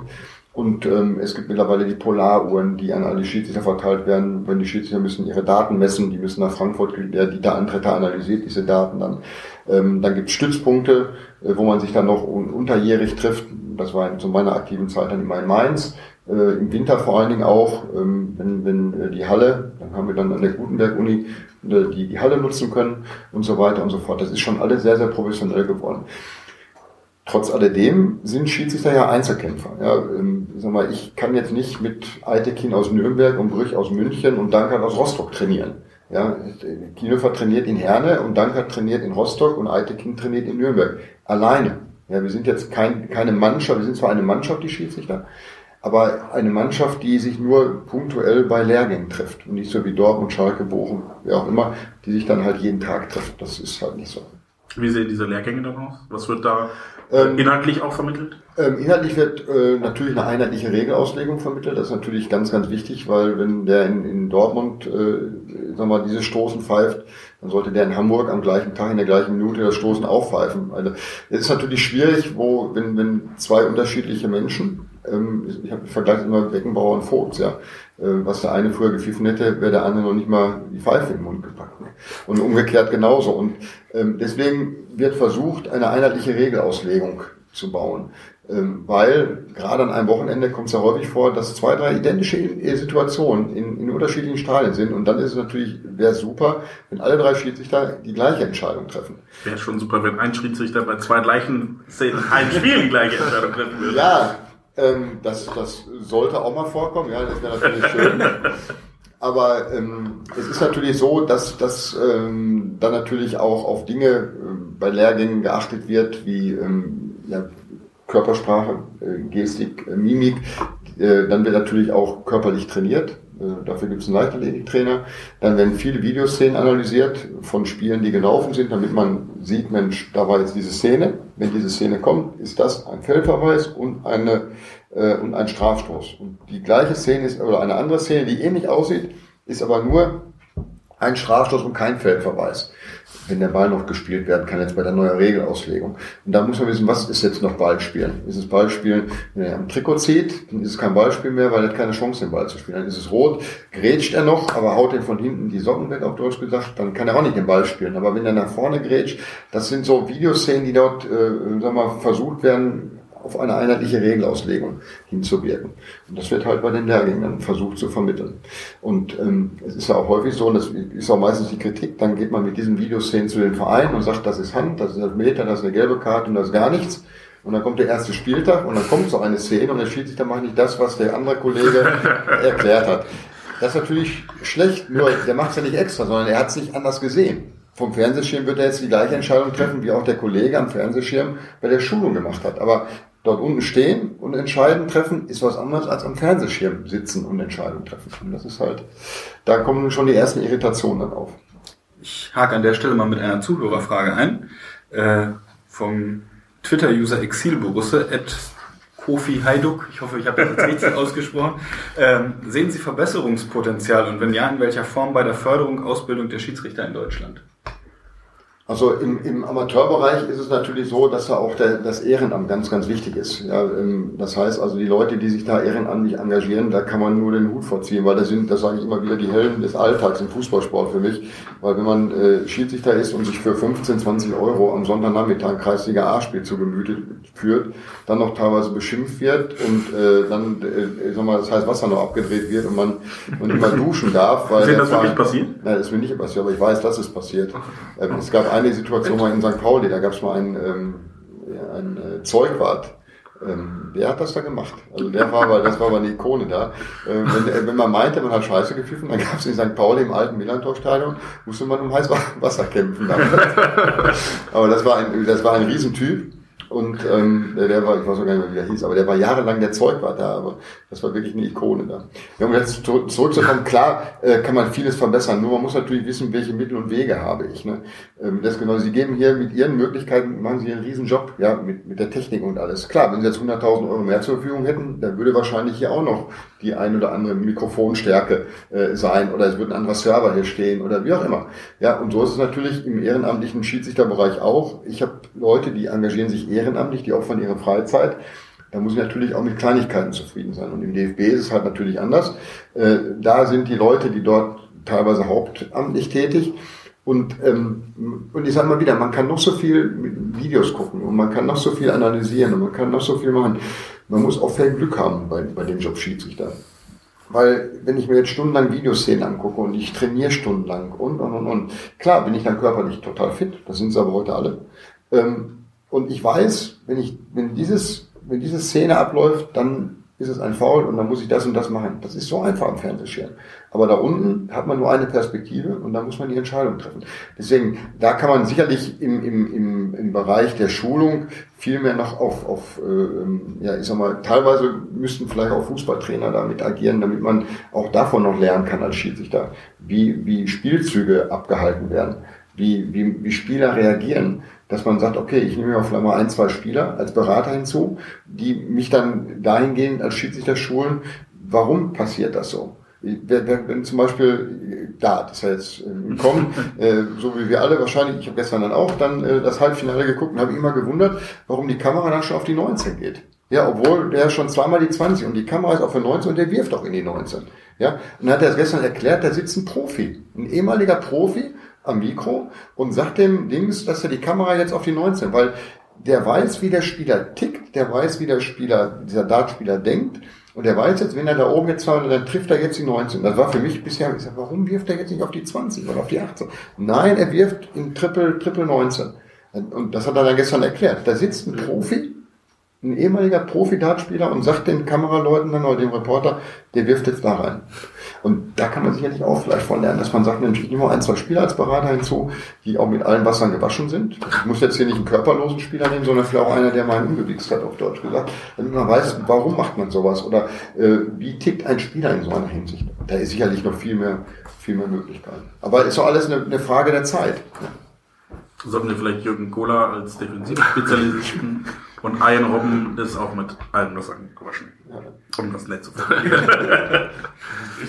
Ähm, Sie haben mal im Interview mit der Videosport gesagt, dass ähm, die Schiedsrichter selbst nie gefeiert werden. Das haben Sie ja eben auch gesagt. Wenn man ein gutes Spiel gemacht hat, dann Kriegt man eine 3 bei der Bild. kriegt man eine 3.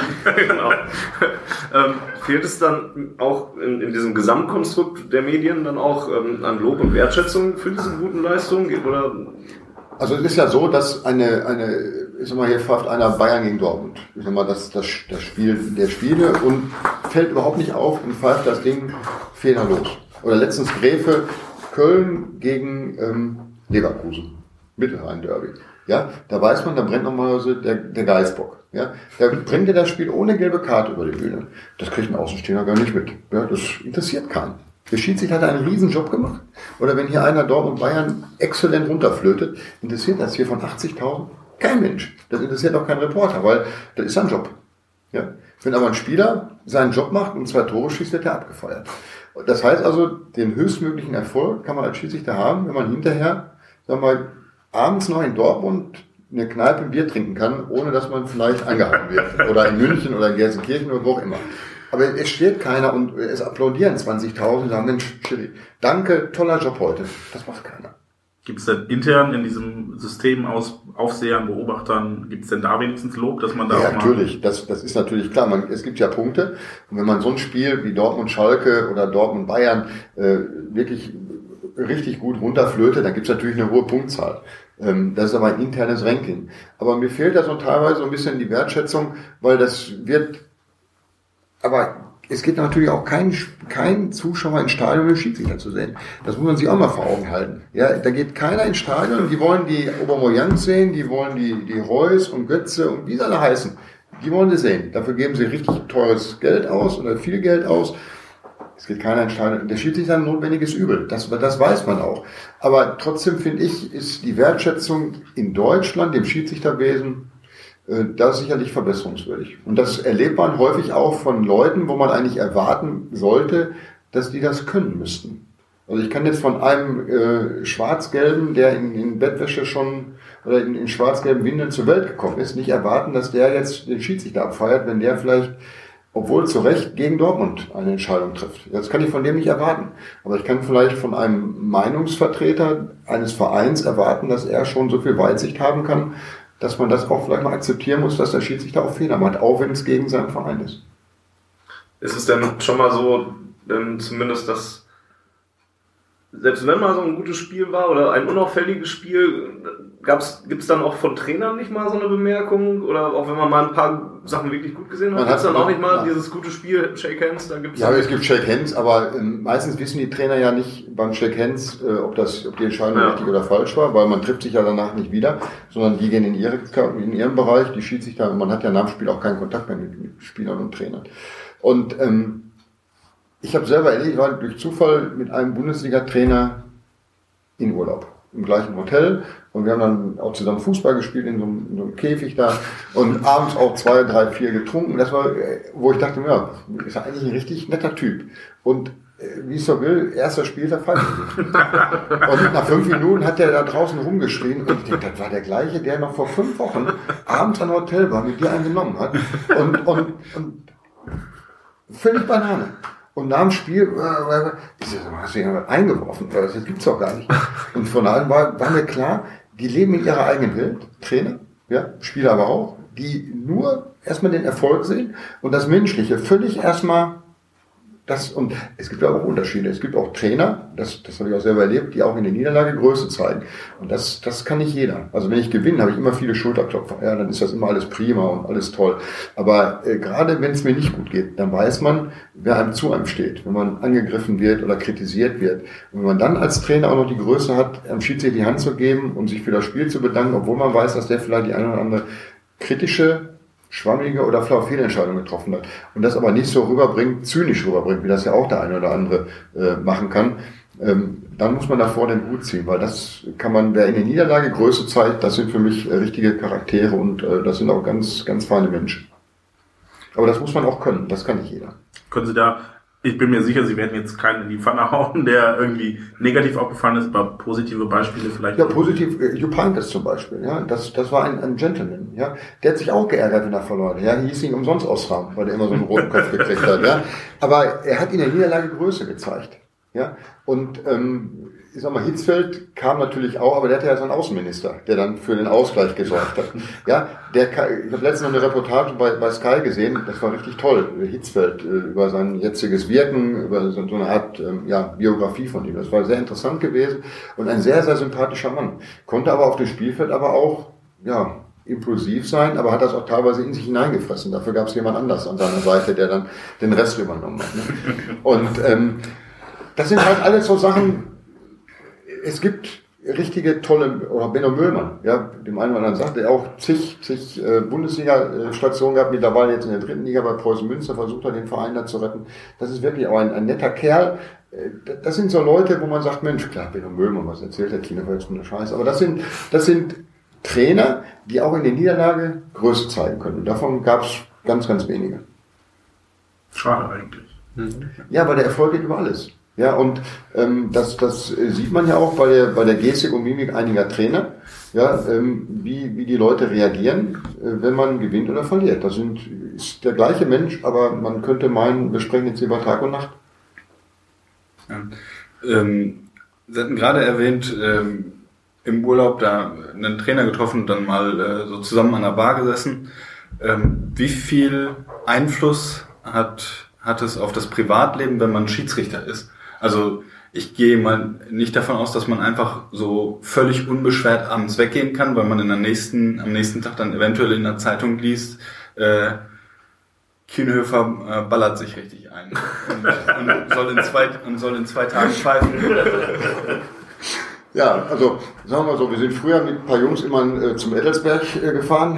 Äh, Ettelsberg ist für die Insider der in Willing, oben die Hütte äh, wo man dann auch den einen oder anderen Kameradschaftsabend äh, verbringen kann. Das habe ich dann zu meiner aktiven Zeit dann äh, sein gelassen, weil ähm, selbst wenn ich an dem Wochenende frei hatte und ich wäre da hingefahren äh, durch äh, ähm, iPhone oder andere Mobilfunkgeräte, äh, Fotos und dann wird ja alles sofort online gestellt, Facebook und, und tralala und tralala. Äh, da muss man natürlich schon aufpassen, weil man ist, man ist auch eine Person der Öffentlichkeit, wenn man nicht am Feld ist.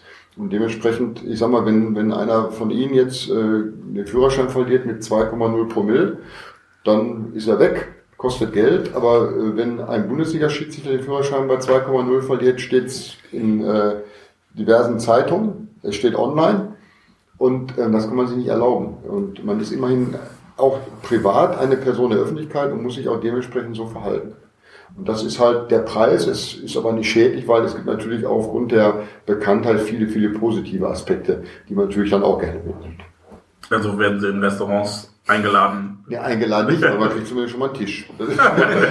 Das ist, schon mal das eine. Oder äh, wenn es bei einem Arzttermin ist oder so, dann kommt man natürlich auch an Ärzte dran, wo man als Otto Normalverbraucher äh, vielleicht in, in, sechs Monaten einen Termin bekommt. Ja? Und so bekommt man dann schon mal beim Mannschaftsarzt von Schalke oder von Dortmund oder von Bochum äh, einen Termin in einer halben Stunde. Solche Dinge halt. Ne? Und ähm, das es hat natürlich nicht nur Nachteile, wenn man ich sag mal, bekannt ist. Aber ähm, ja, Ist aber auch klar, ne? weil äh, das ist auch wieder so ein Punkt, was kann man verbessern. Die, die, ähm, die ärztliche Betreuung zum Beispiel, da ist jeder für sich auf sich selber gestellt. Und man baut sich natürlich sein eigenes Netzwerk auf. Wenn ich äh, zum MRT muss, brauche ich jemanden. Wenn ich einen Orthopäden brauche, wenn ich einen Internisten brauche, dann kann ich aber nicht, wenn ich am äh, Samstag Spiel habe und ich fühle mich Dienstag schlecht, dann kann ich nicht warten, bis ich darauf die Woche Montag einen Termin kriege. Und wenn ich um 11 Uhr mich schlecht fühle, brauche ich um halb zwölf einen Arzt. Und dann muss halt auch einer sein, wo ich nicht vier Stunden im Wartezimmer hocke. Und das sind dann halt so Sachen, das baut man sich aber dann selber auf. Ja, dann weiß man, ich kann den, den Braun anrufen oder ich kann den Dr. Bauer anrufen, im Knappschaftskrankenhaus hier, wenn ich irgendwie orthopädische Probleme habe. Und, und, und, und. Und das sind halt so Sachen, wo man das natürlich dann auch gerne mitnimmt.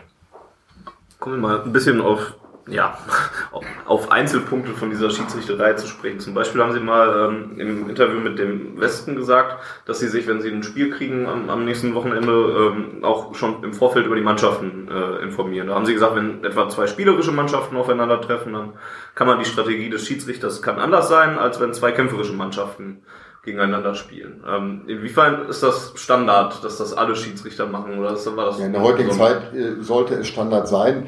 Ich kann jetzt natürlich nicht für alle Bundesliga-Schiedsrichter sprechen, aber wenn man professionell an die Sache rangeht und muss man eigentlich auf der Ebene, muss ich professionell rangehen, dann weiß ich, wenn ich, ich sag mal, Hoffenheim gegen Frankfurt pfeife, äh, dass da Spielertypen sind, die vielleicht vor zwei Jahren, wo Hoffenheim noch eine, eine Mannschaft mit Freundschaftsspielcharakter, mittlerweile sind da aber ein paar Spieler drin, ähm, die so mehr aus der Abteilung Attacke kommen. Und dann weiß ich halt, wenn ich dann auf, ähm, ich sag mal so, so Spielertypen Zambrano, der spielt jetzt zwar da nicht mehr, oder, oder jetzt Wagner in, in Hoffenheim, wenn die aufeinanderprallen, weiß ich, das ist Schwerstarbeit für den Schiedsrichter. Wenn ich mich aber überraschen lasse und kenne Zambrano und Wagner nicht, dann falle ich der Spieler und denke, was machen die beiden denn da? Nur mal ein Beispiel. Und ähm, da muss man sich schon darauf vorbereiten. Und deswegen weiß ich, wenn ich, Beispiel, wenn ich äh, Bayern München gegen ähm, Energie Cottbus früher gepfiffen habe, ja, äh, dann wusste ich, das Spiel wird zu 95 Prozent in einer Spielhälfte stattfinden. Das weiß man. Ja, und wenn ich natürlich äh, ein Spiel habe wie Bayern gegen Dortmund, da kann ein falscher Pfiff, kann das Stadion zum Kochen bringen und aus einem Freundschaftsspiel ein Kriegsspiel machen. Das muss ich alles im Kopf haben, wenn im Hinspiel vielleicht was vorgefallen ist. Ja, Beispiel jetzt Hoffenheim-Dortmund, dann wird es im Rückspiel, wird da sicherlich von alleine schon vom Hinspiel ein brisanteres Spiel sein, als wenn das ein normales Dortmund-Hoffenheim-Spiel ist. Oder äh, Frankfurt-Hoffenheim. Ja, dann weiß ich schon, das ist, oder jetzt Lever, äh, Bayern gegen äh, Schalke gegen Leverkusen, rote Karte und, und Tralala und Theater und unglücklich verloren. Da weiß ich im Rückspiel, das ist eine andere Brisanz, als wenn im Hinspiel nichts gewesen. Und damit muss ich mich beschäftigen. Was war im Hinspiel? Was war in den Jahren zuvor? Gibt Spielertypen? Das ist, ja, so wie sich Trainer auf, auf Mannschaften vorbereiten, muss sich auch der Schiedsrichter auf die Mannschaften vorbereiten. Und was für Konsequenzen zieht man dann genau daraus? Also es ist dann eher so, dass ich zum Beispiel weiß, ja, da muss ich jetzt aber eine striktere Linie fahren als in, in ja, einem anderen Spiel. Also es kommt natürlich auch immer auf, auf, die, ähm, auf, den, auf den Schiedsrichter an, wie er sich selber. Wenn ich jetzt natürlich ein junger Schiedsrichter bin und bin jetzt gerade vielleicht erst 10, 15, 20 Spiele in der Bundesliga, dann halte ich die Zügel natürlich erstmal kurz, weil es ist immer einfacher, Leine zu geben, als den Hund wieder zurückzuholen, wenn die Leine schon 10 Meter ausgefahren ist. Dann kann es sehr, sehr schwer werden. Wenn ich jetzt aber gestandener Bundesligamann bin, Beispiel jetzt Brüch, ja, der sagt, 10 Meter Leine, ich lasse alles auf mich zukommen. Wenn ich merke, es funktioniert nicht, so schnell könnte ich gar nicht gucken, wie ich die Leine wieder drin habe.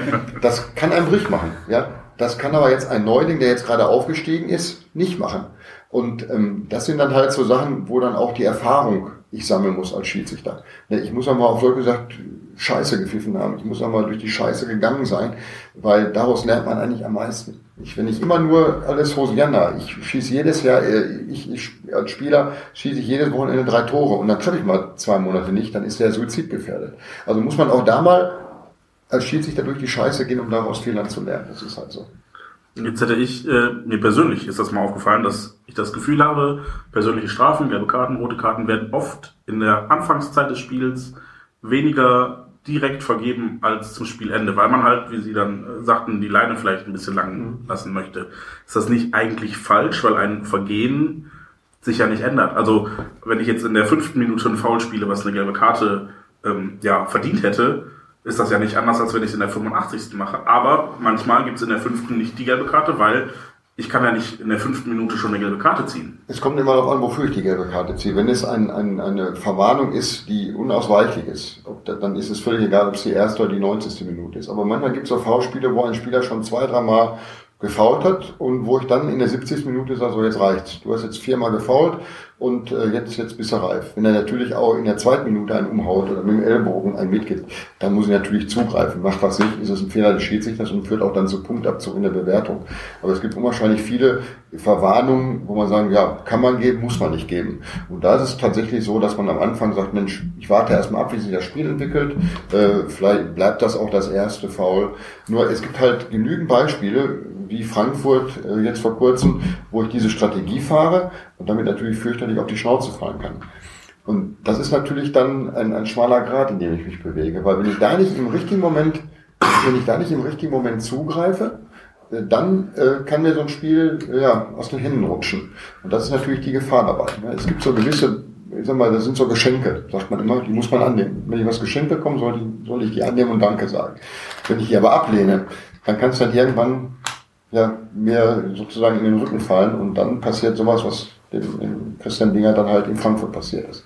Deswegen, das mag den Anschein haben, da gebe ich Ihnen recht, dass man meint, am Anfang gibt es wenige Karten, aber wenn es, wenn getreten wird oder geschlagen wird, dann, dann muss es den gleichen Feldverweis geben wie in der 90. Minute. Gibt, es, äh, gibt es eigentlich diese Maßgabe oder dieses, ähm, ja, diesen, diesen Konsens quasi, dass man bei Finalspielen möglichst lange ohne rote Karte auskommt. Ja, das sind, das sind nur bei Finalspielen, bei, bei ganz, ganz wichtigen Spielen ist es so, dass man schon versucht, nicht entscheidend einzugreifen. Weil ein Feldverweis ist ja immer eine, ein entscheidender Spieleingriff des Schiedsrichters. Ob jetzt zu Recht oder zu Unrecht. Nur, das ist natürlich auch ein Zeichen unseres Medienzeitalters. Es wird ja dann nicht die Schuld bei dem Spieler gesucht, sondern es wird die Schuld beim Schiedsrichter, dass der jetzt, muss der denn jetzt die rote Karte geben oder äh, muss der jetzt dieses oder jenes machen.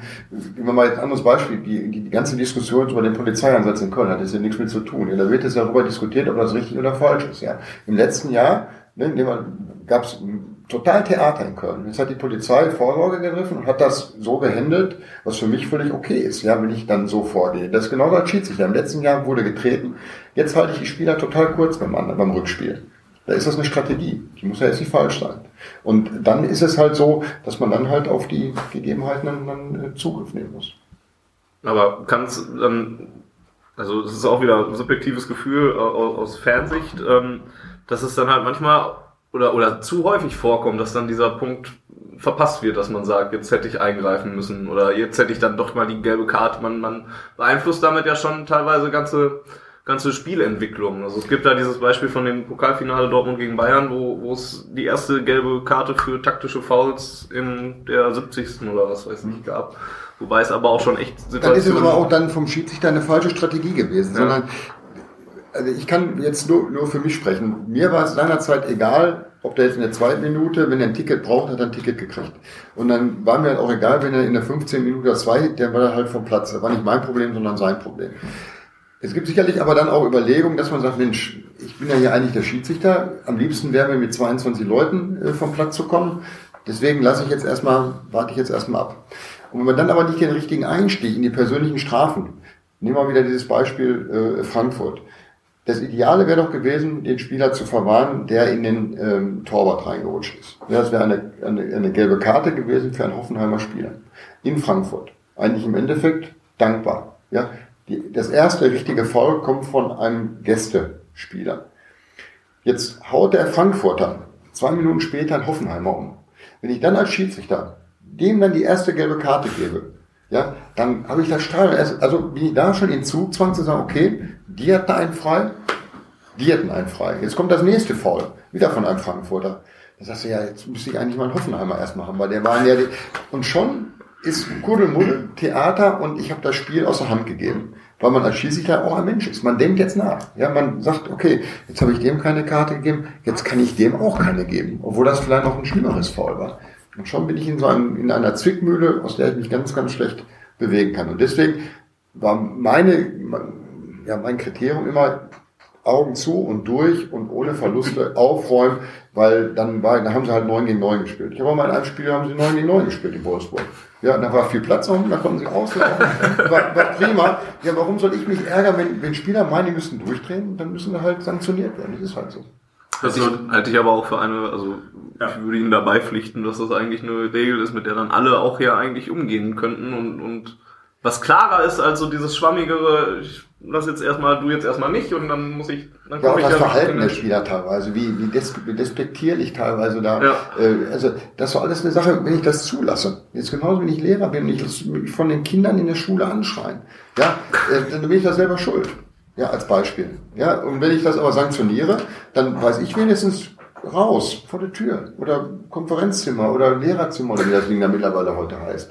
Aber wenn ich mir das aber gefallen lasse, dann darf ich mich nicht wundern, wenn die Leute mir am Kopf rumtanzen. Und das ist am Spielfeld nichts anderes. Aber da ist jeder für selber verantwortlich. Der eine hat halt eine geringe Schmerzgrenze, der sagt, nein, ich lasse mir das nicht gefallen, ich räume da auf. Das war eher ich, weil ich habe gesagt, ich gehe mit den Leuten vernünftig um und dann erwarte ich das umgekehrt. Und manche sagen, ja, ja, Hauptsache die treten nicht. Lass du doch erzählen. Ja, geht hier links rein, rechts raus. Kann auch eine Strategie sein. Muss auch nicht verkehrt sein. Da muss jeder selber mit klarkommen. Inwiefern ist das dann mit dieser Verhältnismäßigkeit, wo Sie ja gesagt haben, eigentlich wäre es ja schon so gut, dass das Schiedsrichter A in Wolfsburg das genauso beurteilt wie Schiedsrichter B in Hoffenheim oder was der Geier. Ähm, inwiefern lässt sich das dann da, da, damit vereinbaren? Weil das, dann kommt es ja schon sehr auf den Schiedsrichter ein. Ja, aber, das sind ja so Sachen, äh, wenn, wenn ein Spieler, ich sag mal, eine abwertige, äh, abwertige Handbewegung macht, ähm, äh, dann kann der eine Schiedsrichter sagen, ja, ich gebe dafür jetzt eine gelbe Karte, weil das lasse mir nicht gefallen von dem. Und der eine sagt, ja, habe ich gar nicht gesehen, ja, ist aus dem Augenwinkel gewesen, interessiert mich nicht, Hauptsache hier am Platz, da werde ich getreten. Dann ist das jetzt kein Fehler, den der gemacht hat. Ja? Ähm, natürlich, wenn einer schlägt, mit dem Ellbogen agiert oder wenn einer ein Bein stellt oder, oder einen anspuckt oder anspringt, dann muss der in Hoffenheim genauso pfeifen wie der in Wolfsburg. Aber es gibt halt im Schiedsrichterbereich unwahrscheinlich viel Graubereich, ja, wo es den ermessene Schiedsrichters gibt. Und der eine sagt, für mich ist es ein Foul. Ich habe ja noch die Szene mit Hummels Rückpass gegen Ingolstadt vor Augen. Ja, wo es dann auch, der eine sagt, das war ein Foulspiel. Ja, und ich sage, das war kein Foulspiel. Von Hummels muss ich erwarten, dass der den Ball unfallfrei und der Torwart den auch noch ins Tor laufen lässt, weil er Angst vom Rückpass hat. Dann ist er nicht das Problem des Schiedsrichters. Ja, und der eine sagt, nee, der wurde ein bisschen gestoßen, deswegen kam er aus dem Tritt, deswegen ist der Ball nach oben geflogen und deswegen und deswegen. Klar, ich kann mir alles zusammensuchen. Irgendwie gibt's immer eine, eine mittlere Wahrheit. Das bringt mich jetzt dazu, wo Sie einmal die Stimmung in Frankfurt eben angesprochen haben und jetzt dann vielleicht auch äh, ja, im Hinterkopf gehabt hätten, was in Dortmund los gewesen wäre, wenn das dann dieses Eigentor gegeben hätte. Ähm, beschäftigt man sich als Schiedsrichter auch mit dem Stadion und dem Umfeld und den Fans vor so einem Spiel? Also für mich war es immer, ich sag mal, geil vor, vor, von einer richtig vollen Hütte. Also ich war ja, ich durfte ja hier nie in Dortmund pfeifen. Deswegen äh, Köln ist zum Beispiel, finde find ich, eine, eine Riesenstimmung, wenn die da die, die Kölschen Lieder singen. Oder auch Gladbach. Äh, ist, also alle engen Stadien, wo Fußballfans drin sind, ja, wo, wo Stimmung ist, äh, wo die Hütte voll ist. Da hat man das Schiedsrichter pfeift man gerne. Das ist schöner da zu pfeifen, als wenn ich jetzt im Berliner Olympiastadion, wenn ich 40.000 in Gladbach habe, ist es was anderes, als wenn ich 40.000 in Berlin habe. Obwohl das Stadion in Berlin, wie wir alle wissen, die ja schon mal da waren, ist ja kein schlechtes Stadion, aber mit der Laufbahn und, und, und, und. Deswegen war es für Schiedsrichter immer am schönsten, vor, vor ausverkauftem Haus in engen Stadien zu pfeifen. Und dazu gehört natürlich Dortmund, da braucht man nicht sagen, dass das hier Nummer eins in Deutschland ist. Inwiefern lässt man sich dann, auch wenn man es vielleicht gar nicht so sehr zu, zugeben mag, inwiefern lässt man sich dann von, von sowas beeindrucken, wenn da auf einmal das ganze Stadion gegen Also das war für mich war das Musik Augen, weil ja, ich will nicht sagen, man ist auch ein bisschen pervers dann in der Hinsicht, aber ähm, ich weiß, ich treffe eine Entscheidung und dann interessiert mich nicht, ob das Stadion schwarze Sau ruft oder Schiri, wissen, wo ein Auto steht oder Hurensohn und was es da halt so alles gibt. Da, das geht links rein, rechts raus, weil ich sag mal, die Leute kaufen ein Ticket, ja, und haben dann Legitimation, Fußball zu schauen, den Schiedsrichter zu beschimpfen. Das ist alles mit dem Ticketpreis mit drin. Ja, ähm, und das ist halt, das ist halt so. Das, das weiß man, das, das akzeptiert man ja auch, so muss man den Job ja auch nicht machen. Und äh, das Schöne ist halt immer, wenn man zum Beispiel von, sagen wir mal, in die Kabinen ging zur Halbzeit oder auch nach Spiel und dann sind dann die, die Fans, die ja richtig Geld bezahlen, weil wir gehen ja in der Schiedsrichter gehen ja in der Regel in der Mitte durch, ähm, außer in St. Pauli, da geht man ja äh, am Rand durch, aber Dortmund, egal wo, das sind ja die teuersten Plätze und wenn dann diejenigen da einen beschimpfen und sagen wir, mal, man sieht nur das Weiß in den Augen und man dann auch lächelnd ein schönes Wochenende wünscht. Und man weiß, wie es dann in dem anderen noch mehr aussieht. Ja, man ist ja noch freundlich und wünscht noch ein schönes Wochenende. Dann, ähm, dann war das für mich angenehm, auch mit den Leuten dann in den jeweiligen Städten in Kontakt zu treten. Aber die Entscheidungen, die man ja vorher getroffen hat, die zu dieser Stimmung geführt, zieht man die dann nicht in Zweifel, wenn man sagt, okay, jetzt sind alle gegen mich, habe ich vielleicht was falsch gemacht? Aber das kriegt man im Spiel schon mit. Das kriegt man im Spiel schon mit, ähm, weil man hat ja äh, den, den Assistenten, den vierten Offiziellen und man hat da schon ein Gefühl für. Und manchmal kriegt man dann auch die Info in der Halbzeit, weiß man schon, was in der ersten Halbzeit falsch gelaufen ist. Klar, äh, wenn ich in der zweiten Halbzeit einen Elfmeter äh, gegeben habe, dann, ähm, und ich bin mir nicht sicher, ob es einer war, dann kriegt man es trotzdem mit. Das kriegt man am Verhalten mit, das kriegt man teilweise dann auch mit über den vierten Offiziellen, weil der schon wieder eine Info von irgendeinem aufgeschnappt hat, der da einen Monitor hatte und und und. Nur man kann sich mehr korrigieren, die Entscheidung ist getroffen und ähm, dann wird ja immer gerne gefragt, ja, wenn ich weiß, ich habe einen Fehler gemacht, versucht man dann nicht den Fehler auszugleichen. Das kann man, also es mag ein Trugschuss sein und manchmal meint es auch so vorzukommen, aber wenn ich einen Fehler mache, kann ich äh, den durch einen zweiten Fehler, weil dann habe ich schon zwei Fehler gemacht. Und ähm, auch der zweite Fehler wird ja gezeigt. Und dementsprechend kann man einen Fehler durch einen anderen Fehler nicht kompensieren. So schade es teilweise ist. Aber es muss ja nicht immer direkt ein Fehler sein. Es ist dann vielleicht so, dass man bei so Sachen, so Kann-Entscheidungen. Das ist ja auch eine Strategie. Also nehmen wir mal ein Beispiel. Wenn ich jetzt fünfmal gegen Dortmund gepfiffen habe, äh, V-Spiel, und das Stadion kocht, dann muss ich mir natürlich ich sag mal, schnellstmöglich einen Foul suchen, um auch erstmal wieder eine Strategie. Ja, aber ich kann mir jetzt keinen Foul zaubern. Wenn da kein Foul war, kann ich auch keinen Foul pfeifen. Aber wenn jetzt Beispiel diese Hummels-Geschichte, die man vor äh, Dings hat, wenn das jetzt im Mittelfeld ist, dann nehme ich das als Anlass, um zu sagen, gestoßen, faul. Ja, dann pfeife ich das. Beim Rückpass kommt man natürlich jetzt schon wieder, weil wenn ich jetzt denke, ich mache das jetzt bei dem Rückpass und der geht auf einmal ins Tor, dann ist das für einen V schon wieder zu wenig. Das ist schon wieder dieses, diesen Ermessensspielraum, den er spielt. Der Spielzüchter ist ja auch Spielleiter. Er versuchte das Spiel zu leiten. Und wenn ich fünfmal gegen eine Mannschaft gepfiffen habe, dann muss ich auch gucken, dass das auch wieder dieses Verhältnis passt. Aber wenn jetzt die Mannschaft noch das siebte, achte oder zehnte Mal voll, dann muss ich auch den Arsch in der Hose haben, auch das siebte, achte und neunte und zehnte voll gegen die Mannschaft zu pfeifen. Das kann auch schon mal vorkommen. Aber da muss ich natürlich gucken, dass ich auch wieder das Spiel halbwegs wieder in Fahrwasser bekomme. Nur ich kann mir keine Entscheidung suchen, die nicht stattgefunden hat. Ähm, Sie, Sie sprachen gerade die Szene mit Mats Hummels an, äh, mit diesem vermeintlichen Rückpass, äh, Schrägstrich Eigentor, Schrägstrich Foul, äh, wo ich natürlich im Stadion gesagt habe, ist ein ganz klares Foul. Jetzt ja, auf jeden Fall. Mit so, mit so oh, exzellente Entscheidung. Oh. Mit so ein bisschen Abstand, würde ich sagen, da haben, wir, da haben wir wahnsinnig Schwein gehabt. Ähm, Mats Hummels meinst du? Ja, äh, hängt, hängt sowas vielleicht auch ein bisschen mit der, mit der Person Mats Hummels dann zusammen? Also gibt es da sowas wie einen Weltmeisterbonus oder ein ähm, besonderer Spielerbonus? Nein, gibt's nicht. Weil entscheidend ist die Entscheidung. Äh, was nutzt mir, wenn ich bei Hummels äh, jetzt als Beispiel ähm, der Five ist und äh, wenn das jetzt der Batra gewesen wäre, ja, dann pfeife ich es nicht. Das, das, das kann, also so viel Zeit hat man gar nicht zu überlegen. Aber Hummels, 47 Länderspiele, verheiratet mit äh, dieser wunderbaren Frau, Kati oder wie sie heißt, oder Kesti oder wie auch immer. Ähm, dann kann man, ähm, den, den, dann pfeife ich das und bei Batra, ja, der kommt jetzt hier neu hinzu, der muss erstmal lernen in der Bundesliga, kein Foul. So viel Zeit hat man gar nicht. Also da gibt's keinen Bonus, da gibt's äh, weder auch kein Malus. Es gibt einfach eine Entscheidung und die treffe ich nach bestem Wissen und Gewissen und immer wieder aus einer Perspektive in Realgeschwindigkeit. Das hat nichts mit der Fernsehgeschwindigkeit und den, den ganzen Monitoren zu tun. Eine Entscheidung in Sekundenbruchteilen in Realgeschwindigkeit aus einer Perspektive ebenerdig. Also haben so Aussagen wie von Uli Hoeneß vor einigen Jahren, der gesagt hat, unsere Spieler müssen besser geschützt werden oder ja, Thomas Tuchel zuletzt, der auch sich über große Anzahlen von Fouls gegen den BVB beschwert hat, die spielen dann überhaupt keine Rolle, hat man die nicht, Nein. zumindest im Hinterkopf und denkt sich, oh nee, der hat gemeckert, jetzt, wenn ich jetzt pfeife, entweder wird mir das so ausgelegt, als hätte ich jetzt auf ihn gehört und hätte nachgegeben seiner Kritik, oder also es macht, es macht natürlich, ja, also es macht natürlich den Job nicht einfacher. Wenn Vereinsverantwortliche von Vereinen, die in der Bundesliga sicherlich ein, ein, eine sehr hohe Reputation haben, und dazu zählt natürlich auch Dortmund, wenn da Verantwortliche oder auch, oder auch Trainer ähm, äh, solche Dinge in die Öffentlichkeit, das macht den Job des Schiedsrichters nicht. Aber genau wie Sie sagten, wenn es jetzt pfeift, heißt, guck mal, jetzt hat er Erfolg mit dieser ganzen äh, Geschichte, pfeift er jetzt nicht, dann sagt man gleich, ähm, guck mal, der, der jetzt aus Trotz pfeift er nicht. Das macht den Job nicht einfacher. Das, das ist halt so. Aber die Vereinsvertreter versuchen natürlich für ihren Verein sich dadurch was zu erhoffen. Aber es ist doch klar, Borussia Dortmund hat eine super spielstarke Mannschaft mit herrlichem Offensivfußball. Dass Ingolstadt oder Freiburg oder Darmstadt nicht ähnlich Fußball spielen kann wie Dortmund, sondern mit deren Mitteln versuchen, Erfolg zu haben, Ist doch völlig klar.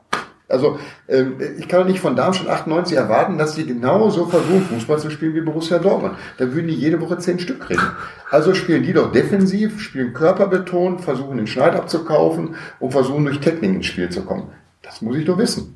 Und das muss ich auch akzeptieren, wenn das im Rahmen des Regelwerkes ist. Und da kommen wir wieder zu dem Punkt, im Rahmen des Regelwerks ist das, was der Schiedsrichter sieht und erkennen kann. Es gibt aber viele Sachen, die kann er nicht sehen, die kann er nicht erkennen. Und dann kann es natürlich dazu kommen.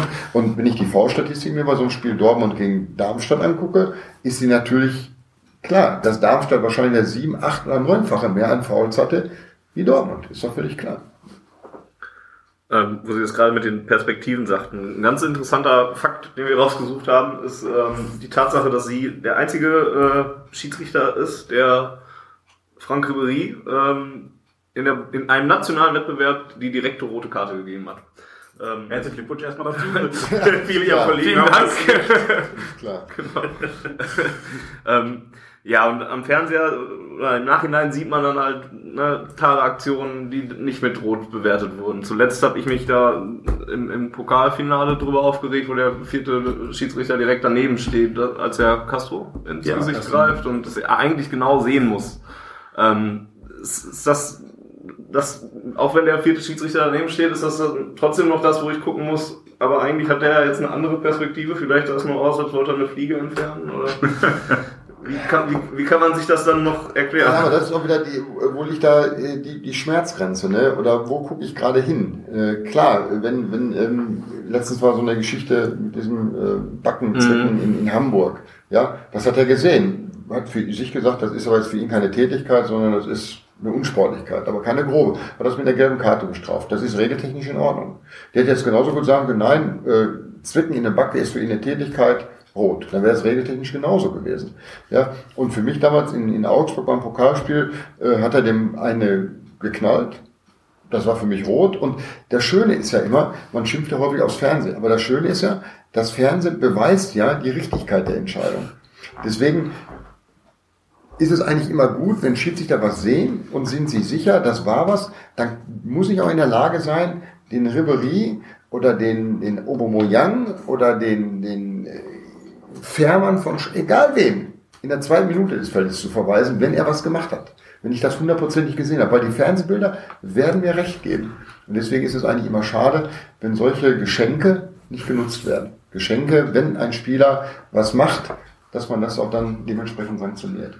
Jetzt sagt das DFB Sportgericht, achtet bei solchen Sachen, bei Platzverweisen immer in der nachträglichen Beurteilung einer Sperre darauf, hat derjenige schon mal ein ähnliches Vergehen begangen, weil dann ist er Wiederholungstäter und kriegt eine längere Sperre. Ich erinnere mich an Christian Wörns, der halt als Innenverteidiger und leider kein sehr schneller Innenverteidiger äh, regelmäßig Notbremsen fabriziert hat und bei dem sich dann die Anzahl der, der Sperren, die wurde immer länger, weil er halt Wiederholungstäter war.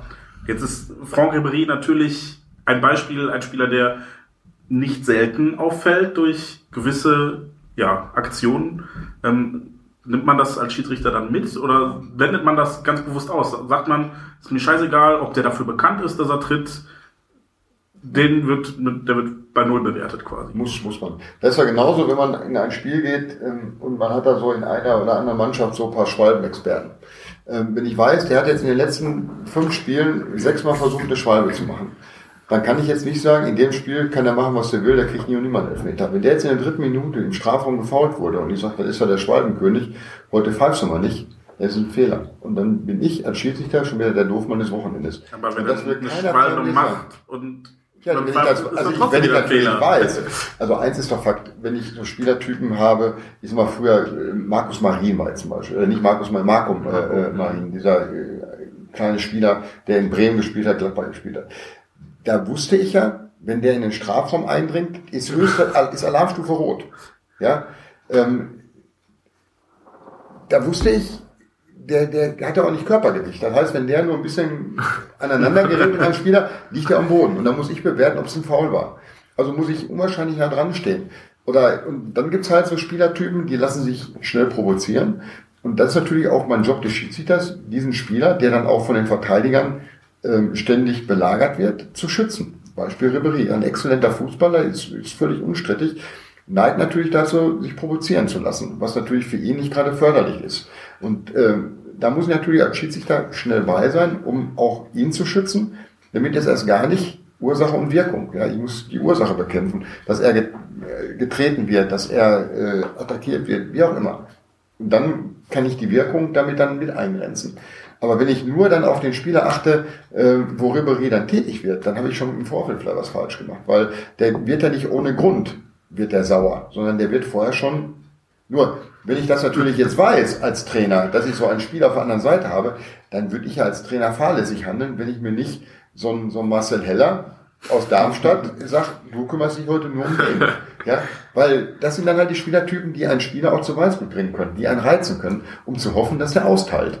Das ist, ist, als Trainer muss ich die Hausaufgaben machen, zu wissen, wenn der und der Spielertyp ist, dann muss ich das und das machen. Das Achtet man dann, äh, wenn dieser Spieler nach Provokation austeilt, auch so ein bisschen darauf, dass man diese Provokationen mit in das Strafmaß einfließen lässt? Dass man sagt. Also man muss als Schiedsrichter ähm, einen Bericht schreiben ja, man muss genau schreiben, was passiert ist und man muss auch dann sagen, ähm, schreiben, dass der Spieler vorher provoziert wurde oder dass ein Foulspiel an dem Spieler vorlag oder wie auch immer, das ist strafmildernd. Und das ist auch die Pflicht des Schiedsrichters, das äh, zu formulieren, weil das wird strafmildernd vom Sportgericht so auch bewertet. Aber auf dem Feld denkt man da auch schon. Also wir haben jetzt kürzlich dieses Beispiel gehabt, dass äh, Emre Moore über fünf, sechs Meter gezogen wurde und sich dann losriss und dafür eine rote Karte sah, ja, weil es halt genau. nach einem Schlag aussah. Wie viele Spiele hat er gekriegt? Zwei. Zwei. Mindeststrafe. Mhm. Aber hätte man nicht auf dem Feld schon sagen können, okay, das war vielleicht jetzt keine Tätigkeit, weil er sich halt. Ja, aber der Schiedsrichter, das war gegen Gladbach, ne? Nee, Hertha. Hertha. Äh, gegen Hertha, Langkamp, glaube ich. Ja. Ne? Mhm. Nochmal 1,60 gegen 2,20 Meter. genau. Ja, ja ähm, klar, äh, der wurde provoziert und hat sich nicht im Zaum gehabt. Das war letztes bei Holtby genauso. Ja, der war, ich sag mal, gefühlt in zwei Minuten im Schwitzkasten. Ja, und, und will sich befreien und haut dem einen rein. Ja, und der Schiedsrichter sieht das halt, das nicht den Schwitzkasten, sondern sieht nur das andere. Da wird natürlich im Strafmaß wird das natürlich vermerkt, dass der halt, äh, sag mal, gehalten wurde oder im Schwitzkasten war oder wie auch immer, und das ist dann strafmildernd. Natürlich könnte man jetzt auch Langkamp noch eine gelbe Karte geben wegen Schauspielerei, weil der muss natürlich nicht so theatralisch fallen. Aber das ist auch schon immer schwer zu, zu sehen, ne? weil es gibt dann so manche Momente, wo man sagt, Mensch, jetzt würde ich dem am liebsten eine gelbe Karte wegen Schauspielerei, weil der hier getroffen wurde und hält sich das Gesicht. Ne? Dann ist man sich aber nie hundertprozentig sicher, ob es wirklich so ist. Ja, weil man denkt, hat er den jetzt verdammt im Gesicht? Und es wäre Shitstorm über den Schiedsrichter, wenn er tatsächlich im Gesicht getroffen wurde und man, und wir sind alle keine Ärzte da und es gibt sicherlich auch Ärzte bei, bei den Schiedsrichtern, aber eine Schnelldiagnose ist halt schwierig am Platz. Ne? Viele Hörer wollten im Vorfeld auch von uns ähm, zum Thema Tatsachenentscheidung was wissen. Das, das spielt ja auch viel jetzt in das, worüber wir jetzt geredet haben, mit ein, dass man dann halt, ne, dann hat dann ein Spieler schon gelb gesehen und, und entgeht jetzt dieser Strafe, mit, dass er noch nachträglich gesperrt werden kann, weil ein Schiedsrichter das gesehen hat, das vielleicht falsch eingeschätzt hat und, und ihm keine rote Karte gegeben hat, keinen Platzverweis. Ist das dann vielleicht etwas, wenn man es provokant fragt, ist das noch zeitgemäß, diese Tatsachenentscheidung und, und die Tatsache, dass man dann eben keine nachträgliche Sperre mehr geben kann? Also es wird sicherlich schon interessant werden, wenn es den Videobeweis äh, geben würde, weil ähm, auch da, im Moment ist es ja so, es gibt die Tatsachenentscheidung, Beispiel äh, Werner Schwalbe, ja, der Schiedsrichter mhm. hat also entschieden, ist äh, erledigt. Ähm, oder auch andere Dinge. Und ähm, die ist eigentlich unantastbar. Und äh, dementsprechend wird auch die gelbe Karte wurde ja auch nicht zurückgenommen gegen Fährmann jetzt im Fall, sondern es wurde als Tatsachenentscheidung. Und da ist die FIFA äh, rigoros, weil der DFB hat ja schon mal versucht, das so ein bisschen zu lockern und da ist die FIFA ja rigoros dagegen vorgegangen und hat dann auch mit äh, ja, diversen Dingen gedroht, die der DFB halt nicht haben wollte oder haben sollte oder haben müsste. Und ähm, es ist halt immer schwer, wenn man das aushebelt, und es wird ja teilweise demnächst ausgehebelt durch den Videobeweis. Nur, ähm, Sie können heute den 2. Januar 2017 mal rot unterstreichen und Sie werden es erleben in Ihrem herrlichen Signal Iduna Park. Im Westfalenstadion. Oder im Westfalenstadion. ähm, oder in der schwarz-gelben Höhle des Löwen. Oder Nein, im Westfalenstadion reicht Oder, oder, oder, oder, Norbert, oder Norbert Dickel-Tempel oder wie auch immer. Ähm, Sie werden es alle noch erleben, äh, was passieren wird, wenn eine Szene ist und äh, Borussia Dortmund schießt ein Tor und auf einmal der Video Assistant Referee sagt, aber da war vorher ein V-Spiel. Wir gehen jetzt mal am gegnerischen Tor einen Freistoß für Bayern München. Ähm, das werden Sie alles mal erleben. Und äh, dann werden Sie dankbar gewesen sein, wenn es äh, den Videobeweis nicht gegeben hat und die Tatsachenentscheidung weiterhin geben würde und und und. Ich glaube, viele Leute machen sich einen Trugschluss, jetzt wird alles besser durch den Video, Video äh, Assistant Referee. Es wird, es wird sicherlich einiges besser, vielleicht 30, 40 Prozent. Dann kann man aber schon zufrieden sein. Aber es gibt unwahrscheinlich viel Graubereich, Beispiel Hummels, die Szene Ingolstadt, ähm, wo man Argumente für beides finden würde. Und dann wird die Entscheidung des Schiedsrichters wird akzeptiert.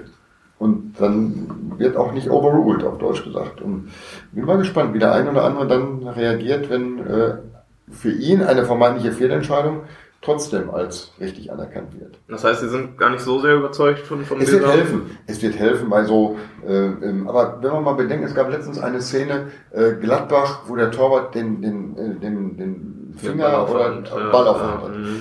So, Oder jetzt auch nicht, die- ja. Oder auch nicht, Mhm. genau, oder auch nicht. Jetzt pfeift der Schiedsrichter und sagt, der Torwart hat die Hand, Tatsachenentscheidung. Jetzt wird ja bei so einer Geschichte wird ja jetzt der Video Assistant Mhm. Referee.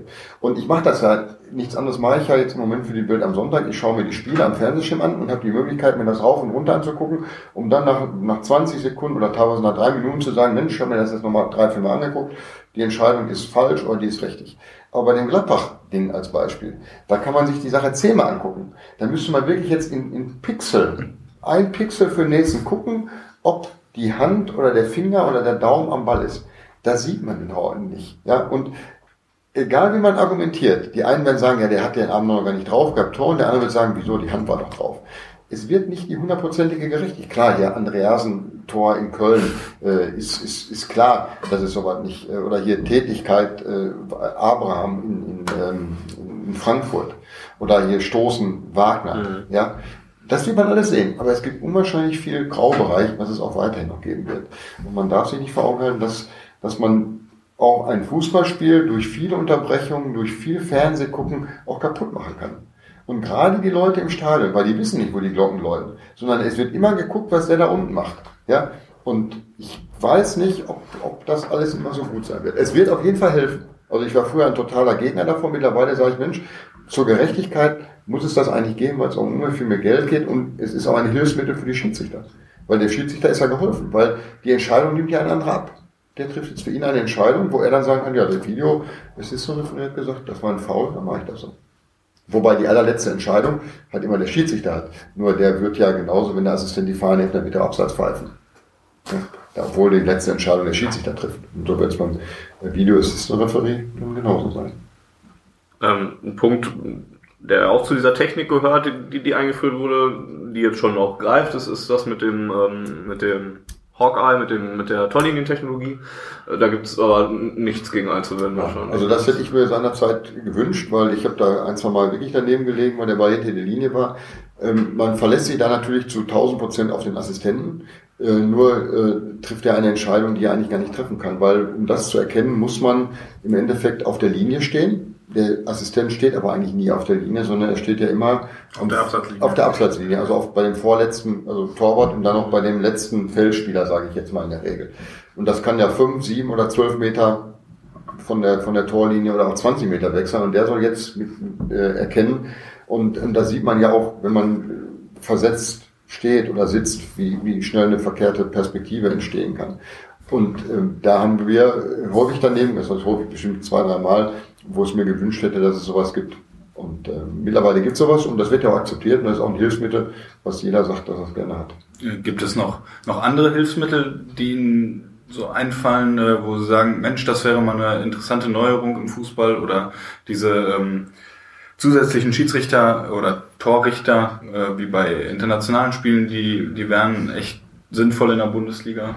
Also ähm, von, von denen halte ich eigentlich relativ wenig, weil ähm, die treffen teilweise, das haben wir ja in Dortmund ja schon äh, erlebt, äh, die treffen dann Entscheidungen, die, die nicht richtig sind oder treffen keine Entscheidung, wo sie hätten eigentlich eine treffen müssen. Also hätte Philippe Santana jemals im Absatz gestanden. Der hat den Ball doch gar nicht berührt, oder? Ja. Nee, nee, nee, das war Tom Julian Schieber. Und ähm, das sind halt so Sachen, ähm, klar können die auch eine Entscheidung mithelfen, aber das würde ja in Zukunft dann äh, die Technik machen. Also sprich, äh, der Video Assistant Referee wird dann halt eine Entscheidung treffen. Klar, es gibt ja mit Technologie, der Schiedsrichter hat mittlerweile ja äh, Funkverkehr mit seinen Assistenten, mit dem vierten Offiziellen, er hat die, die Fahne mit dem akustischen Signal. Äh, das ist teilweise verkabelt. Und das, was er teilweise an Technik der Schiedsrichter mit umschleppen muss, ist ja schon enorm. Dann hat er die, die Uhr für, fürs Hawkeye und, und, und. Ähm, das ist natürlich schon vielerlei Hilfsmittel, aber wir sprechen immer nur über Fußball, ja. Und Fußball lebt von Entscheidungen, weil wenn ein Spieler das leere Tor nicht trifft, dann ist es auch eine Entscheidung. Ja, äh, dann wird auch nicht gesagt, nee, wir müssen normal schießen, weil der Ball muss ja irgendwie rein. Und äh, bei Schiedsrichtern wird jeder Fehler, mittlerweile habe ich das Gefühl, auf eine Goldwaage gelegt und es wird nicht akzeptiert. Und das ist aber so ein, so ein Beispiel für Fußball, weil in anderen Sportarten, ich erlebe es im Urlaub häufig, in den USA, wenn, meistens bin ich im Urlaub dann da, wenn, wenn Stanley Cup ist, die Finalspiele so im Mai, Mai, Juni. Und äh, wenn man mal sieht, wie da der Schiedsrichter geachtet wird, vor allen Dingen auch. Ja. Und ähm, bei Olympischen Spielen, wenn der USA gegen Kanada äh, spielen im Endspiel, da pfeifen drei Kanadier das Spiel oder vier. Ja, da wird nicht, äh, hier wird ja schon überlegt, ob ein Schiedsrichter äh, Hertha gegen Bremen pfeifen darf, weil er als Baby in, in Bremen geboren wurde und dann äh, weggezogen ist. Ja, äh, das ist dann halt wieder Deutschland äh, und ähm, da wird hinter jeder Mücke sofort ein Elefant vermutet. Und beim Eishockey wird akzeptiert, auch in der NHL, da pfeift der Beste, pfeift das beste Spiel. Und das wäre jetzt in Deutschland, wäre jetzt Bayern gegen Dortmund, würde Brüch pfeifen. Das, das würde hier, kein, kein Mensch würde das hier akzeptieren. Kein Mensch. Ja? Weil jeder vermutet ja, dass das Brüch aus München kommt. Ja? Also wird er Bayern nicht pfeifen. Weil den wird ja jeder vermuten, der wird nur was für Bayern. Und in Kommt der Regel wird er wahrscheinlich. Bayern-Bonus noch da drauf. Und Ja, ja, ja. Der müsste dann nur eine strittige Entscheidung, würde sagen, ist doch klar, der wohnt in München.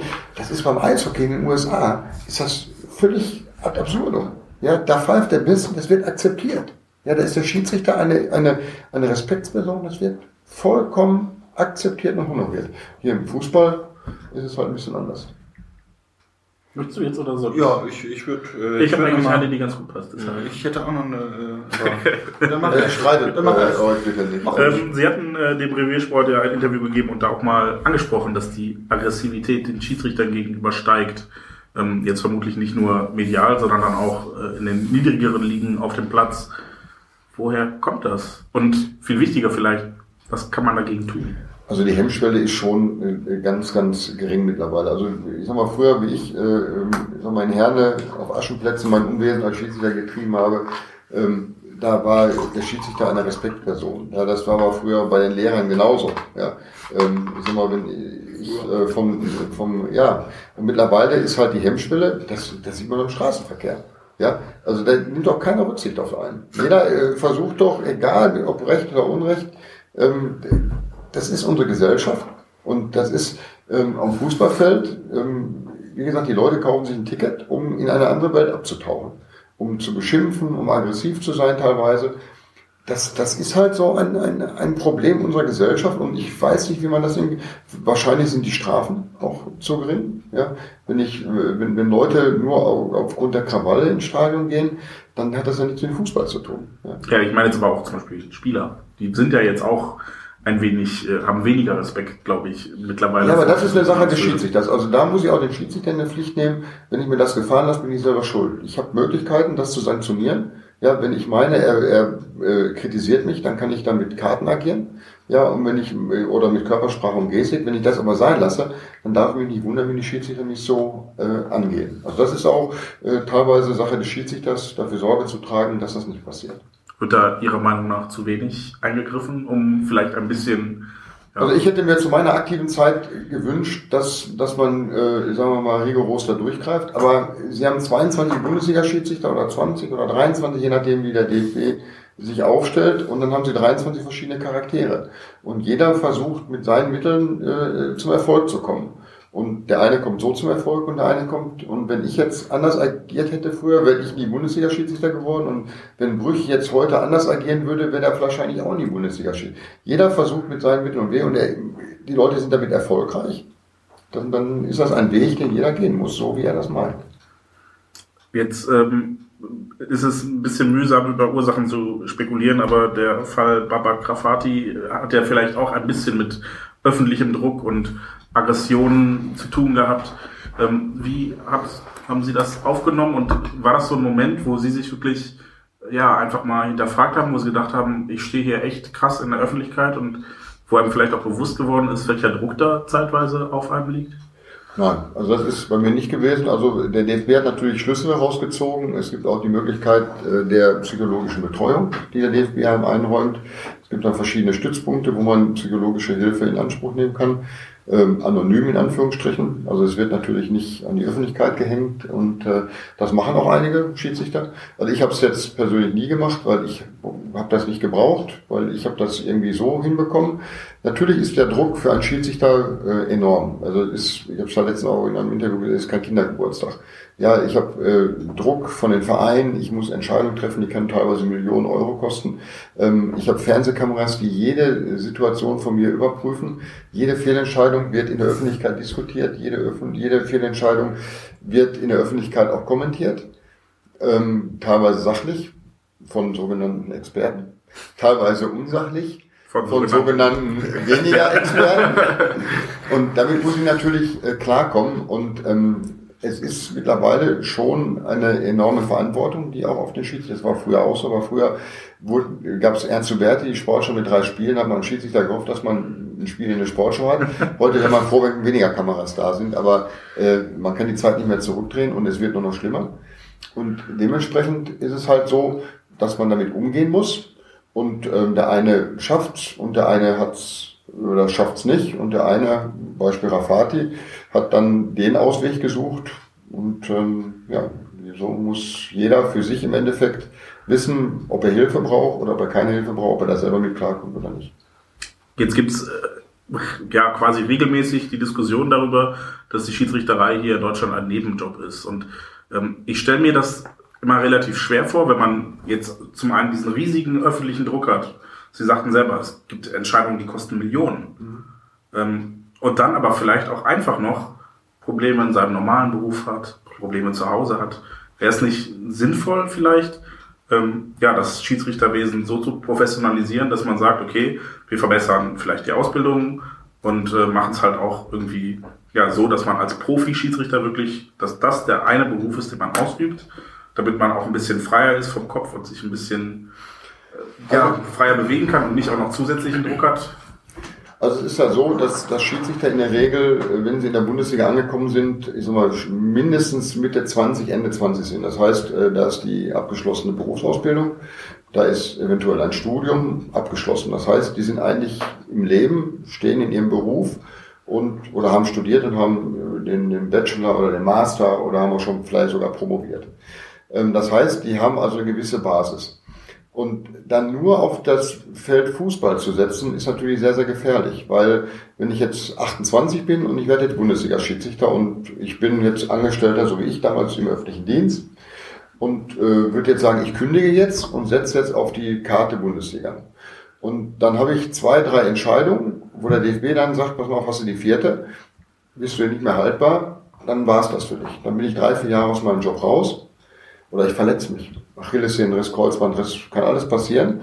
Dann bin ich nach vier, fünf Jahren raus und habe vielleicht bis dato pro Jahr, ich sag mal, 200.000 Euro verdient. Dann kann ich aber mein Leben lang davon A nicht leben, sondern ich brauche einen Job. Oder ich bin Mediziner, habe studiert, habe einen Job als Arzt und gehe jetzt drei, vier Jahre aus meinem Job raus. Oder ich habe jetzt drei, vier Jahre nicht mehr mit SAP zu tun. Und die Zeit dreht sich als Beispiel ja, oder mit Excel, Word, PowerPoint, e-, egal was, kann ich zu Hause noch nutzen, aber wenn ich da jetzt sagen wir, mit, mit gewissen ähm, Programmen unterwegs bin in meinem Job und bin dann drei, vier Jahre raus oder habe Verantwortung für eine Abteilung ähm, und ich sage, ich kündige jetzt, die bekomme ich ja nicht wieder, weil ich ja erstmal aus dem Job bin. Und äh, deswegen ist es eigentlich gut, ein zweites Standbein zu haben. Nur mittlerweile verdient man ja als Bundesliga-Schiedsrichter ja auch Geld. Es ist ja nicht so, dass man das ehrenamtlich macht. Ähm, Im Vergleich zu einem Fußballer ist es natürlich Taschengeld. Ja, das ist äh, Tipp, wie man so schön sagt. Ja. Trinkgeld. Ähm, Im Vergleich zu einem Otto Normalverbraucher äh, ist das natürlich enorm viel Geld. Ja, wenn ich, äh, ich sag mal in Anführungsstrichen, im, im Einzelhandel unterwegs bin oder egal wo, ja, wo man jetzt nicht Millionen verdient und für 8,50 Euro oder 10 Euro äh, die Knochen hinhalten muss, dann ist es enorm viel Geld, was man da verdient. Man hat natürlich auch eine gewisse Verantwortung und alles, was da so zugehört. Im Vergleich zu einem Fußballer ist es nichts. Und ähm, dementsprechend ist die Frage, das muss auch einer bezahlen. Und die Vereine stöhnen ja jetzt schon, dass sie viel zu viel bezahlen für den Mist, den die teilweise pfeifen. Fragen Sie mal Ihren Geschäftsführer, ob der, äh, äh, sagen wir mal, dem zustimmen würde, wenn die Schiedsrichter mehr Geld. Nach Hoffenheim wird er wahrscheinlich das Ganze dann einführen. Ja? Und ähm, das sind dann halt äh, so Sachen, das muss ja einer bezahlen, das müssen die Vereine und die Vereine wollen natürlich die beste Leistung wie möglich, aber natürlich auch so wenig wie möglich zahlen. Sie zahlen natürlich auch schon eine Menge Geld, weil so ein Apparat Bundesliga-Schiedsrichter an einem Wochenende ist für einen Bundesligisten mit, mit allen um und dran bestimmt 30.000 Euro. Ja, mit Reisekosten und alles, was da so zugehört. Und ähm, das, das ist natürlich schon recht viel mit Lehrgänge. Wenn man das mal alles so umrechnet, wie teuer ein Lehrgang ist, wie teuer dieses alles wenig ist, dann kommt man schon auf 25.000, 30.000. Ähm, da sind aber jetzt nicht die Spesen drin. Die Spesen sind ähm, Bundesliga, ich glaube, 3,8 oder was ist das, brutto. Das ist viel Geld für ein Bundesligaspiel. Man darf aber nicht verkennen, das sind nicht nur die 90 Minuten, sondern da ist auch Training, da ist äh, Lehrgänge, da sind Stützpunkte, da sind andere Dinge, die im Hintergrund laufen und und und und. Ähm, dann würde man sagen, 3.800 Euro für ein Bundesligaspiel brutto macht im Spitzensteuersatz 2.000 Euro aus für Bayern gegen Dortmund. Dann wird jeder sagen, das gibt's doch gar nicht. Ja? Wenn man die, oder Champions League Endspiel, da gibt's dann 6.000 Euro. Ja? Wenn man ein Länderspiel gepfiffen, ein Qualifikationsspiel, da habe ich glaube ich 1150 Euro bekommen. Ja, brutto. Dann denkt man, da ist ein Qualifikationsspiel und da gibt es 1150 Euro. Brutto. Ja, aber es macht keiner wird Schiedsrichter des Geldes wegen. Ja, weil es gibt in der Bundesliga 22, 23 in, ganz Deutschland 80.000. Ja, und ich habe es ja vorhin schon mal gesagt, das sind die wahren Helden, die für 20 Euro sich für eine Bratwurst und noch hinter einer kalten Dusche beschimpfen lassen, um im Kreisliga A-Spiel auf Asche zu pfeifen.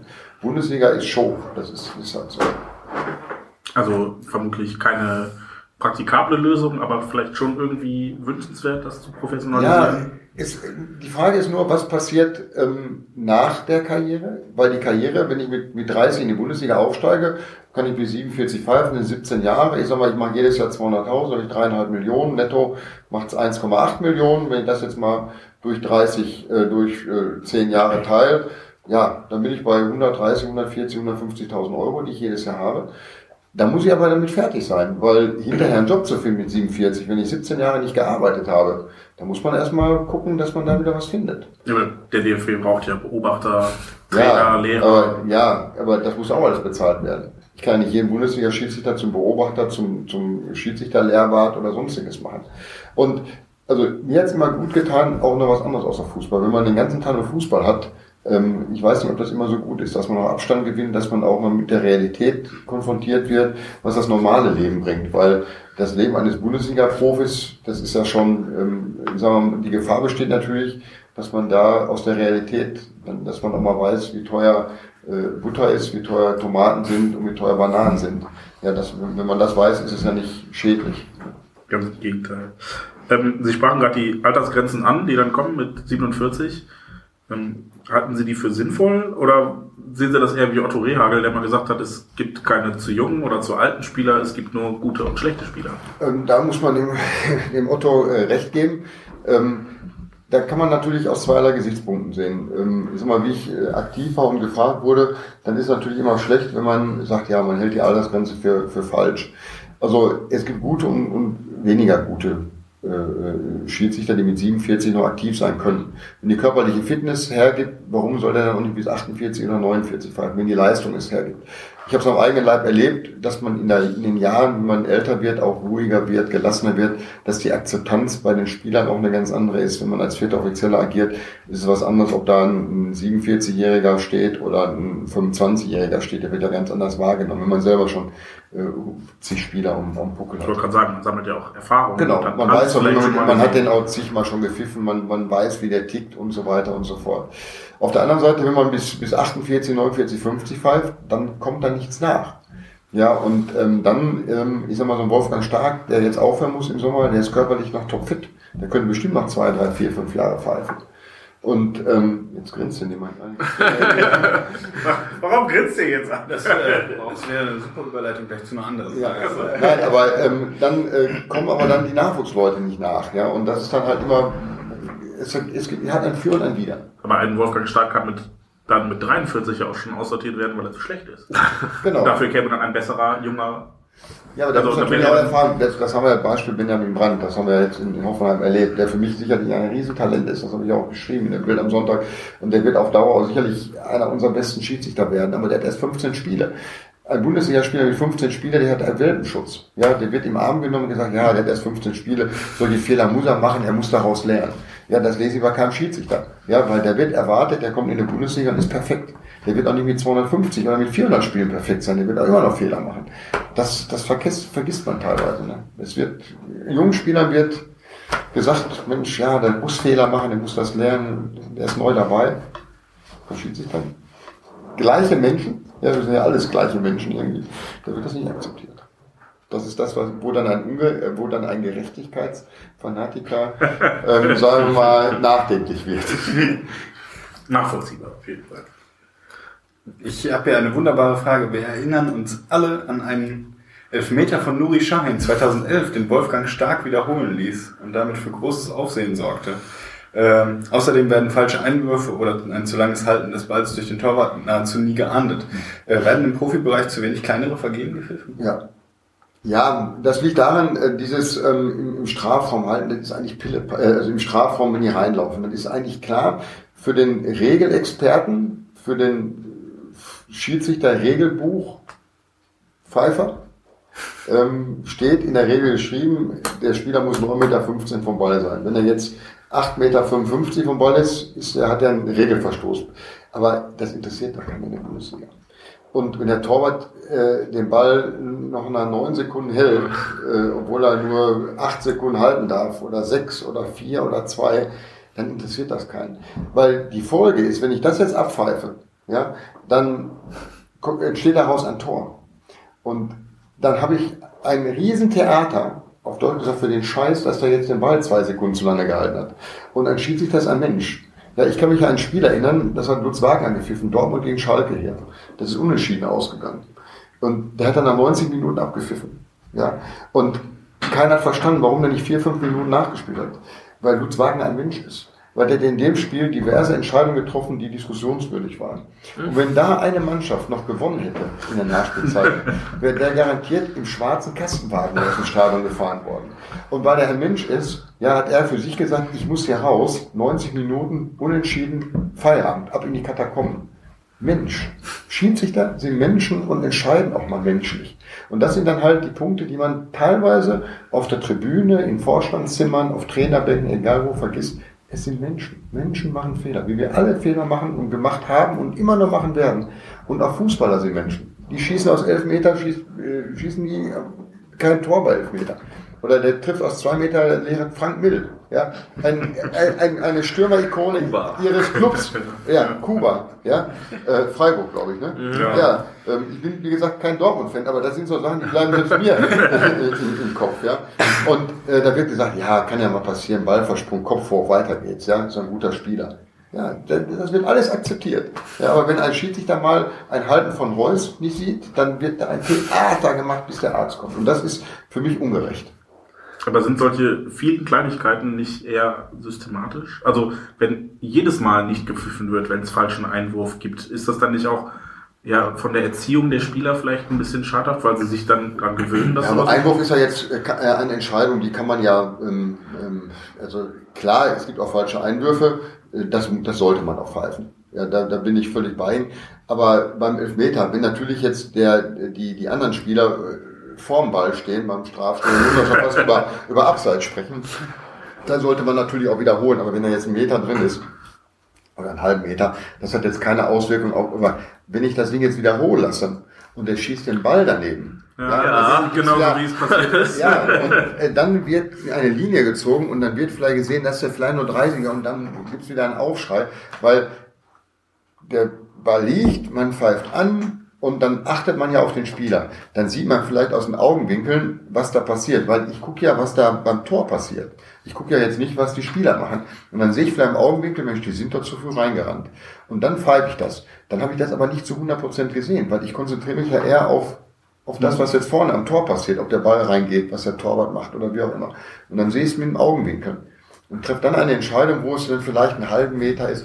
Klar, wenn, wenn die Leute, die reinlaufen, vor dem Elfmeterschützen stehen, äh, dann kann man das abpfeifen. Und dann, oder wenn der Torwart den Ball zwei Sekunden länger hält, klar kann ich das machen, aber will das einer sehen? Naja, wenn man es jetzt jedes Mal pfeifen würde, würden die Torhüter aufhören, das zwei Sekunden länger zu Ja, aber wird das, wird, sich unser Leben dadurch ändern? Ja gut, jetzt ist es ein bisschen... Das ist ja poetisch jetzt. genau, ja, ja. Ich habe noch eine äh, Hörerfrage, die, die ich ganz interessant finde. Ähm, die gute Anke hat gefragt, äh, warum wird in Deutschland häufig äh, so wenig nachgespielt? Und wir haben mal nachgeguckt. Ähm, bei der WM 2014 war es so, dass die Netto-Spielzeit teilweise zwischen 39 und 64 Minuten lag. Jetzt gibt's andere Ligen, in der Premier League zum Beispiel, da, die haben ja jetzt auch wieder viel gespielt über, über die Weihnachtsfeiertage und zwischen den Jahren. Da werden ja auch mal regelmäßig 5, 6, 7, 8, manchmal 10 Minuten nachgespielt. Ähm, ist das tatsächlich in Deutschland zu wenig? Weil ich, also mein Gefühl ist es auch. Also die An- Anzeigetafel geht hoch und meistens sind es zwei oder drei Minuten, ist ja schon die Ausnahme, wenn da mal eine 4 draufsteht auf der, auf der Nachspielzeitstafel. Da wiederhole ich mich jetzt wieder, die Schiedsrichter sind wieder Menschen. Also es gibt ja keinen Nachtzuschlag und Überstundenzuschlag. die Spesen sind fix. Ja, ob jetzt 90 Minuten pfeife oder 98 Minuten. Der pfeife. DFB vielleicht mal nachverhandelt. Ähm, es ist natürlich so, wenn, äh, wenn Dortmund zu Hause 4-0 führt, dann muss ich nicht sieben Minuten nachspielen lassen. Und wenn die 4-0 zurückliegen, dann äh, will auch keiner äh, vier Minuten Nachspielzeit, sondern dann, äh, also ich habe es immer so gehandhabt, wenn, wenn ein Spiel entschieden war, ja, und ich hätte eigentlich zwei, drei Minuten nachspielen lassen müssen. Ja, Müssen im Sinne von, es gibt eine ja, Vorgabe. Ja, es gibt verlorene Spielzeit. Verlorene Spielzeit ist zum Beispiel Ver Verletzung und vergoldete Spielzeit ist Zeitspiel. Das macht ja keinen Sinn, wenn, ich sag mal, ihr spielt Dortmund gegen Ingolstadt und Ingolstadt spielt jetzt 89 Minuten äh, auf Zeit. Und Dortmund macht jetzt in der 90. Minute das 1-0. Dann wäre es ja jetzt Schwachsinn, Ingolstadt noch zu 10 Minuten noch Nachspielzeit. 10 Minuten Nachspielzeit, dass die Mannschaft, die ja 89 Minuten auf Zeit gespielt hat, noch zu bevorteilen. Ja, um, umgekehrt wäre es natürlich, dass man sagt, Mensch, Dortmund muss jetzt die Möglichkeit haben, weil die haben so auf Zeit gespielt, jetzt spiele ich nochmal 5, 6 Minuten, packe ich jetzt nochmal drauf. Wenn es aber 3-0 steht oder das Ergebnis eigentlich klar ist, dann habe ich es immer so gehandhabt, dass ich mir ein, zwei Wortführer gesucht habe und gesagt, brauchen wir heute noch Spielzeit? Und die Spieler haben dann meistens gesagt, Mensch, pfeif ab, ich habe die Schnauze voll oder wie auch immer. Und dann gab es nochmal für die Zuschauer eine Minute oder es ist äh, auch in der 90 Minuten Schluss, weil wenn es 3-0 steht oder 4 und das ist immer international, dann sind die Schiedsrichter, die da äh, internationale Spiele, wollen ja noch groß hinaus. Die wollen ja alle zur Europameisterschaft und zur WM. Und dann steht es dann da 7-0, ja, äh, Warschau, ja, und dann zeigt er noch drei, vier Minuten Nachspielzeit an, wo ich mich an den Kopf packt, aber dann macht er nur für den Beobachter. Weil, weil ob die jetzt 7-0 gewinnen oder 7-1 gewinnen oder 8-0 gewinnen, doch völlig egal. Aber dann will der Schiedsrichter nochmal für den Beobachter zeigen, er lässt nochmal drei, vier Minuten. Das bei internationalen Spielen, weil die noch richtig was reißen wollen. Ja, die jungen Burschen, die dann da pfeifen. Aber in der Bundesliga kriegt der Eitekin jetzt kein Spiel mehr oder weniger, wenn der beim 3-0 nach 0-0 Feier, also nach 90-0-0 Feier macht. Natürlich, wenn es unentschieden steht, gibt es aber auch Momente, habe ich ja gerade gesagt, Dortmund-Schalke, wo Lutz Wagner nach 90-0-0 abgepfiffen hat, wo er hätte eigentlich auch vier, fünf Minuten nachspielen lassen müssen. Aber da ist er ein Mensch, er entscheidet menschlich. Das kann man vielleicht als Außenstehender nicht nachvollziehen, aber als selber Betroffener, der da unten steht, kann ich das nachvollziehen. Und bei 2-1 oder 1-2 muss ich nachspielen lassen. Da kann ich nicht nach 90 Minuten Feierabend machen. Da gibt's immer eine Nachspielzeit. Das werden wir nie erleben, dass bei einem Spielstand von 2-1 oder 1-2 mit einem Tor Differenz nur, dass da nach 90 0 abgepfiffen wird. Da würde ich alles setzen, was ich habe und ich würde nie verlieren. Gut, Weil ich werde in die Videoarchive der Bundesliga eintauchen, um diese Wette anzunehmen. Die, die können sie äh, würde ich blind nehmen, weil das, das, das, das geht nicht, das funktioniert nicht. Also bei, bei drei, bei zwei Toren Differenz oder drei Toren kann schon mal sein, dass dann gesagt wird, komm, wir machen jetzt mal Feierabend, weil beide Mannschaften wollen nicht mehr oder können nicht mehr. Das kann schon mal sein. Es liegt im Ermessen des Schiedsrichters und der entscheidet halt über die Nachspielzeit und sagt dem vierten und der vierten hältst du hoch. Aber sind, diese, aber sind diese drei, vier Minuten, die in engen Spielen nachgespielt werden, sind das denn dann nicht auch zu wenig? Wenn man ja, alleine, klar. wenn man sich anguckt, dann meistens sind es ja sechs Wechsel, die stattfinden Ja. nach der Pause in der zweiten Halbzeit. Und Aber alleine da geht ja schon selber, sehr viel Zeit Wenn jetzt drauf. hier vier, fünf, also Sie sehen es ja, wenn, wenn Dortmund, ich sag mal, 1-0 zu äh, äh, ähm, 1-0 führt, ja, und der Schiedsrichter hält die Tafel hoch und da würde jetzt anstatt drei Minuten sieben Minuten draufstehen. Was wäre hier los? Ich glaube, das ist echt eine Gewohnheitssache. Ich glaube, zu Beginn würden wir natürlich alle ausrasten, aber wenn man sich daran gewöhnt hat, dass, dass es halt dazugehört. Und dass der Schiedsrichter darauf bedacht ist, eine Nettospielzeit von, keine Ahnung, 65 Minuten oder Das 60 wäre wieder was anderes, wenn man eine Nettospielzeit Genau, das wäre jetzt mein, mein nächster Vorschlag Das ist, gewesen. gar nicht so, das ist gar nicht so verkehrt, äh, dass man ähm, eine Nettospielzeit, wo man dann, Beispiel im Eishockey, ja, äh, 20 Minuten, aber das ist rein 20 Minuten Spielzeit. Ähm, Das ist halt beim Fußball nicht. Das könnte man machen, dass man sagt, Mensch, wir machen, und dann bleibt auch diese, diese Schauspielerei kurz vor Schluss oder dieses langsame Runtergehen bei Auswechslung in der 91. Minute, wo dann noch jeder abgeklatscht werden will und tralala, ähm, wenn man, wenn man führt und wo man natürlich die andere Mannschaft noch zum Weißgut bringt, weil er wieder hofft, ähm, und es gibt ja so viele taktische Möglichkeiten. Ne? Wenn ich, wenn die Nachspielzeit drei Minuten angezeigt ist und ich dann wechsle, dann gibt's ja ganz, ganz selten, dass ich noch die vierte oder fünfte Minute draufpack. Ja, äh, das, das wissen die auch alle. Und dementsprechend wäre so eine Nettospielzeit gar nicht so verkehrt, dass man sagt, man hat entschieden oder man hat herausgefunden, im Schnitt sind's 52 Minuten. Wir machen jetzt daraus 60 Minuten Nettospielzeit, egal was passiert. Dann dauert halt das Spiel mal nicht bis 20 nach 5, sondern bis 10 vor 6. Aber da kommen die Fernsehanstalten, die das Ganze finanzieren und sagen, das habe ich nicht. Was wir vielleicht auch alle nur erleben werden, ist, dass es eine Werbeunterbrechung gibt. Ja, dass es äh, so Entscheidungen gibt, dass man sagt, okay, wir machen mal nach 22,5 Minuten nochmal einen Werbeblock. Ja, Viertel. Oder dieser Elfmeter wird erst angepfiffen nach dem Ja, ja, genau, das, wir, das wird wahrscheinlich noch kommen, aber da geht es dann wieder ums Geld. Ne? Oh je. Dann gehe ich, glaube ich. Das möchte ich nicht Ja, mitsehen. Ja, die Nettospielzeit, das ist ja so eine sowas, was man aus anderen Sportarten mitnimmt. Ähm, wie sieht das? genau, wir haben auch ein bisschen die Nettospielzeit hier. äh, könnte man sich vielleicht beim Basketball die äh, sowas wie Teamfouls oder Teamstrafen ausleihen? Also Wenn es jetzt Mannschaften gibt, die wirklich oft zutreten, aber es eigentlich nie für eine gelbe Karte reicht? Kann man natürlich machen, aber da halte ich jetzt nichts von. Also, ähm, weil, wie gesagt, Darmstadt gegen Dortmund, äh, die Mannschaft ist halt, ich sag mal, in ihren Möglichkeiten beschränkter als Dortmund. Ja, das heißt, die können nur über den Kampf ins Spiel kommen und dass sie dann auch mehr attackieren und mehr körperbetonter spielen als Dortmund, das ist ja völlig klar. Und wenn ich dem jetzt sage, okay, jetzt habt ihr, und dann würde ich die noch mehr, also ich glaube, dann würde man die, die Schere noch mehr auseinandernehmen zwischen den Top-Clubs, die spielerische Möglichkeiten haben und weil allein die finanzielle Schere ist in der Bundesliga ja enorm zwischen Dortmund, Bayern und, ich sag mal, immer mal jetzt Darmstadt, Freiburg. Ja, wenn man bedenkt, mit welchen Mitteln der Christian Streich in Freiburg da einen Job macht, ja, das, ist eigentlich für mich jedes Jahr ein Phänomen, mit welchen Möglichkeiten der Verein so erfolgreich spielt. Ja, und wenn man, klar, Bayern, Dortmund, Geld ohne Ende, ja, ähm, vermeintlich. Aber äh, haben sie ja. Können ja alle Spieler äh, kaufen, wer, wer kann schon 30 Millionen für einen Spieler ausgeben? Das können ja in der Bundesliga nur drei, vier Mannschaften. Aber wenn man mal sieht, was so ein, so ein Streich in Freiburg, das sind dann für mich, wo ich sage, Mensch, das ist einfach geil, was die da für einen Job machen. Aber darf es denn umgekehrt eine valide Taktik sein, die Gegner so lange zu treten, bis sie vom Platz getragen werden müssen? Also nee, das ist halt die hoffentlich- Aufgabe des Schiedsrichters. Der muss natürlich dafür Sorge tragen, wenn jetzt ein Verein tritt oder fault, dann ist der Schiedsrichter dafür da. Der muss das sanktionieren. Der muss das ahnen und der muss auch dann ein, zwei oder auch drei Leute vom Platz schmeißen. Ich habe das mal gemacht. In Köln bin ich immer noch Ehrenbürger. Ja, weil ich mal drei Kölner in einem Spiel vom Platz äh, gestellt habe. Ja, äh, da, da würde ich immer noch, wenn ich die Stadtgrenze erreiche, wahrscheinlich verfolgt werden, obwohl das jetzt schon zig Jahre her ist. Aber äh, da muss man auch Arsch in der Hose haben und sagen, nein, der hat getreten, der fliegt jetzt. Und der hat noch auch getreten, der fliegt ja auch. Das muss man natürlich sehen und auch ahnen. Aber dafür ist der Schiedsrichter da. Und wenn er das nicht macht, macht er halt keinen guten Job. Und wenn es dann, mir ist das jetzt zuletzt in Hoffenheim so aufgefallen, da war es wirklich immer ein anderer, der irgendwie faul jemanden betreten hat, wie auch immer. Und dann sind dem Schiedsrichter natürlich auch ein bisschen die Hände gebunden. Der kann ja, Ja. nicht für jedes allerwelts vor eine rote Karte ziehen. Nein, aber er kann Wäre es da natürlich... nicht in der Tat vielleicht cleverer, irgendwann zu sagen, okay, bei so und so viel Fouls muss halt einer von euch runter. Egal, ob er jetzt. Also wie beim Basketball, Genau. Mannschaftsfoul. ja.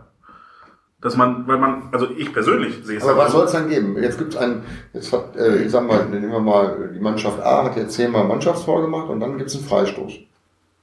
Oder wie, wie Ja, ist ja, faul aber ist er ja trotzdem. Ja, aber er kriegt dann, er kriegt dann einen Freistoß. Genau. Und dann, was soll, was soll's denn dann noch geben? Ja, zum Beispiel ja, Elfmeter. Teamverwandt. Nee, nee, aber dass dann ein Spieler runtergehen muss, weil die Summe der gelben Karten nicht für einen Spieler, nicht als persönliche Strafe, sondern für das Team Also jetzt hat die Mannschaft zehn Fouls gemacht und dann kriegt jetzt irgendein Spieler eine gelbe Karte. Ja, im Zweifel der Letzte oder die dürfen sich das aussuchen, keine Ahnung. Oder der nächste. Ja, und jetzt kommen wieder zehn Fouls und dann muss er des Feldes verwiesen werden. Ja, oder das muss halt noch einer runter, genau.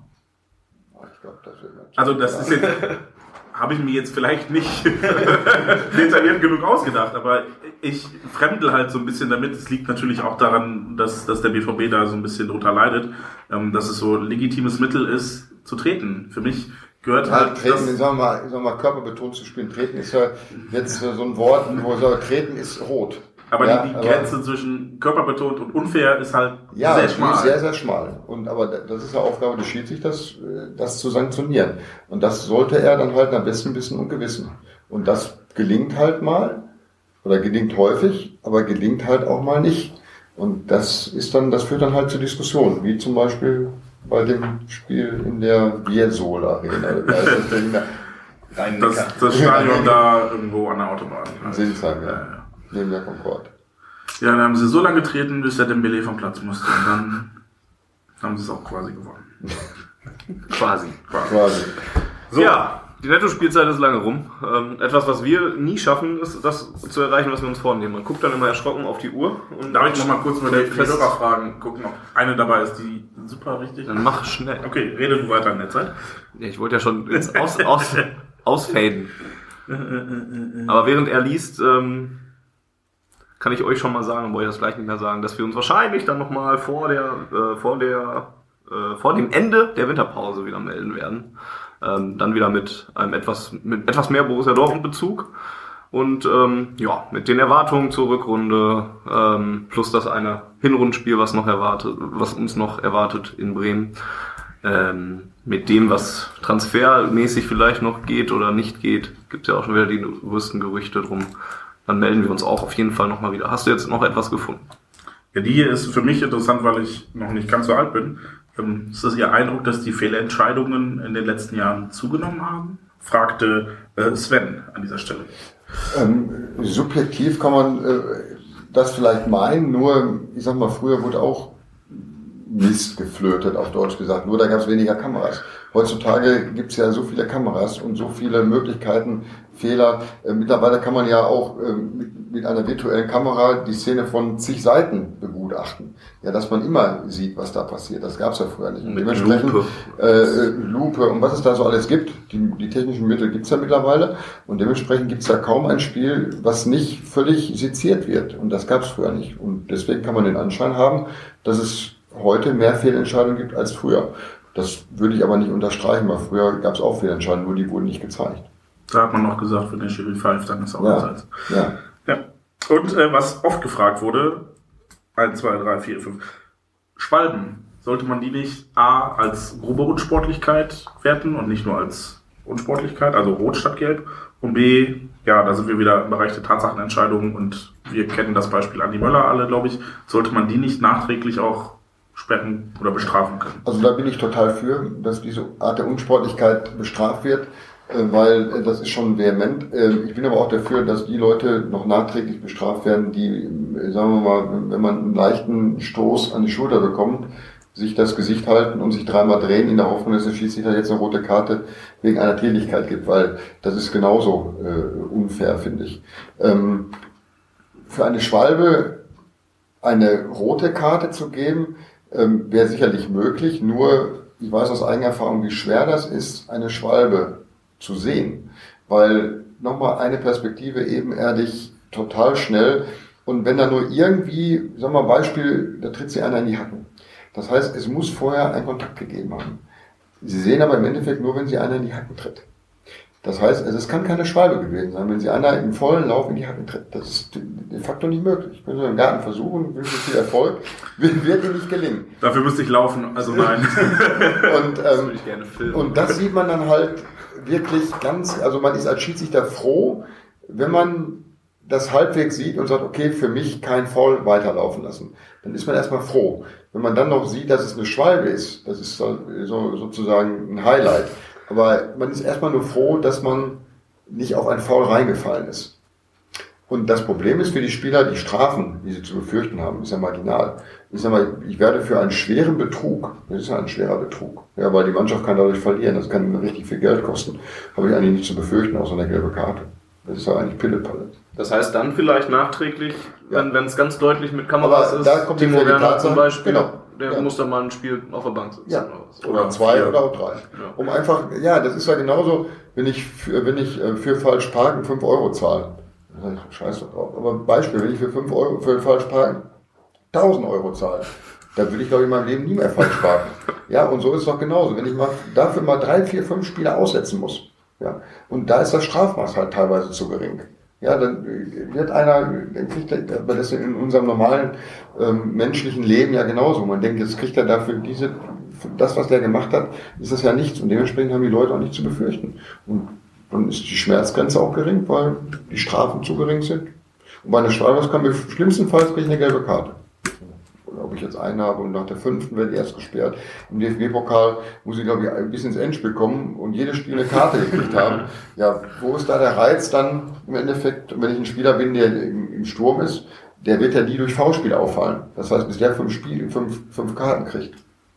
Deswegen, da sind die Strafen zu gering. Aber das Sportgericht hat nur die Möglichkeiten, was, was äh, die Paragraphen hergeben und die geben halt für Schwalben nicht mehr her als eine gelbe Karte.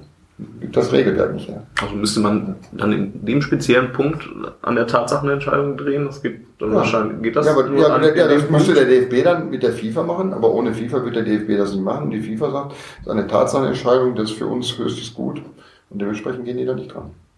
Schade. Ja, wenn der Schiedsrichter für eine Schwabe eine rote Karte gibt, dann gibt er einen Regelverstoß und das Spiel müsste wiederholt Ja, werden. ja. Deswegen, also die Schiedsrichter sind ja vergleichbar mit Polizisten. Ne? Die können jetzt auch nicht einen erschießen, nur weil er so mal einen Gemüseladen überfallen hat. Ne? Ja, wäre vielleicht auch ein kleines bisschen unheimlich. Schönes Beispiel. ja. Nee, gut, ich glaube, das war jetzt auch Anfragen. Alles sorry für alle, die ich gerade nicht genannt habe, aber wir haben, wie gesagt, die Frage zu Schwalben mehrfach bekommen. Ja, und sonst denke ich, technische Hilfsmittel haben wir besprochen. Ich glaube, wir haben ganz, ganz viel besprochen, in ganz, ganz viel Zeit. Deswegen möchte ich mich ganz, ganz herzlich für die Oh ja. investierte Zeit bedanken. Sehr gerne. Ähm, war dennoch sehr, sehr aufschlussreich auch. Also was heißt dennoch? Es war sehr aufschlussreich und Trotz man, des langen Gesprächs. man, Ja, so schnell sind fast äh, ja, über zwei Stunden rumgegangen. genau. Ja, Ähm, schon wieder. ja, ich habe gerade schon gesagt, wir melden uns vor Beginn der Rückrunde dann nochmal wieder. Und ähm, Bis dahin gibt es viele tolle Texte auf schwarzgelb.de natürlich. und viele tolle Klamotten im Shop. Auch und das. Äh, alles toll bei schwarzgelb.de. Danke auch für, äh, an, an Sepp, dass er heute hier mit Sehr dabei gerne. saß. Den hört ihr wieder am Amateurfunk. Genau. Wenn die Amateure wieder spielen. Dauert, Also auch, irgendwann Mitte Februar. dauert auch noch ein bisschen. Wenn die rote Erde wieder aufgetaucht ist. Danke an Vicky, der auch hier sitzt, ein Bier getrunken hat und die Technik macht. Und nochmal sehr, sehr herzlichen Dank an Thorsten Kienhöfer, der einzige Schiedsrichter der Franck Ribéry in einem nationalen Wettbewerbsspiel jemals mit einer direkten roten Karte vom Platz gestellt hat. Und danke dafür, für die rote Ja, Bis zum nächsten Mal. Macht's gut. Tschüssi. ERBVB. Die Zuhörerzahl, wie immer präsentiert von schwarzgelb.de, dem Fanzine über Borussia Dortmund. Auf Ohren bedankt sich bei 19.009 Zuhörern ausverkauft.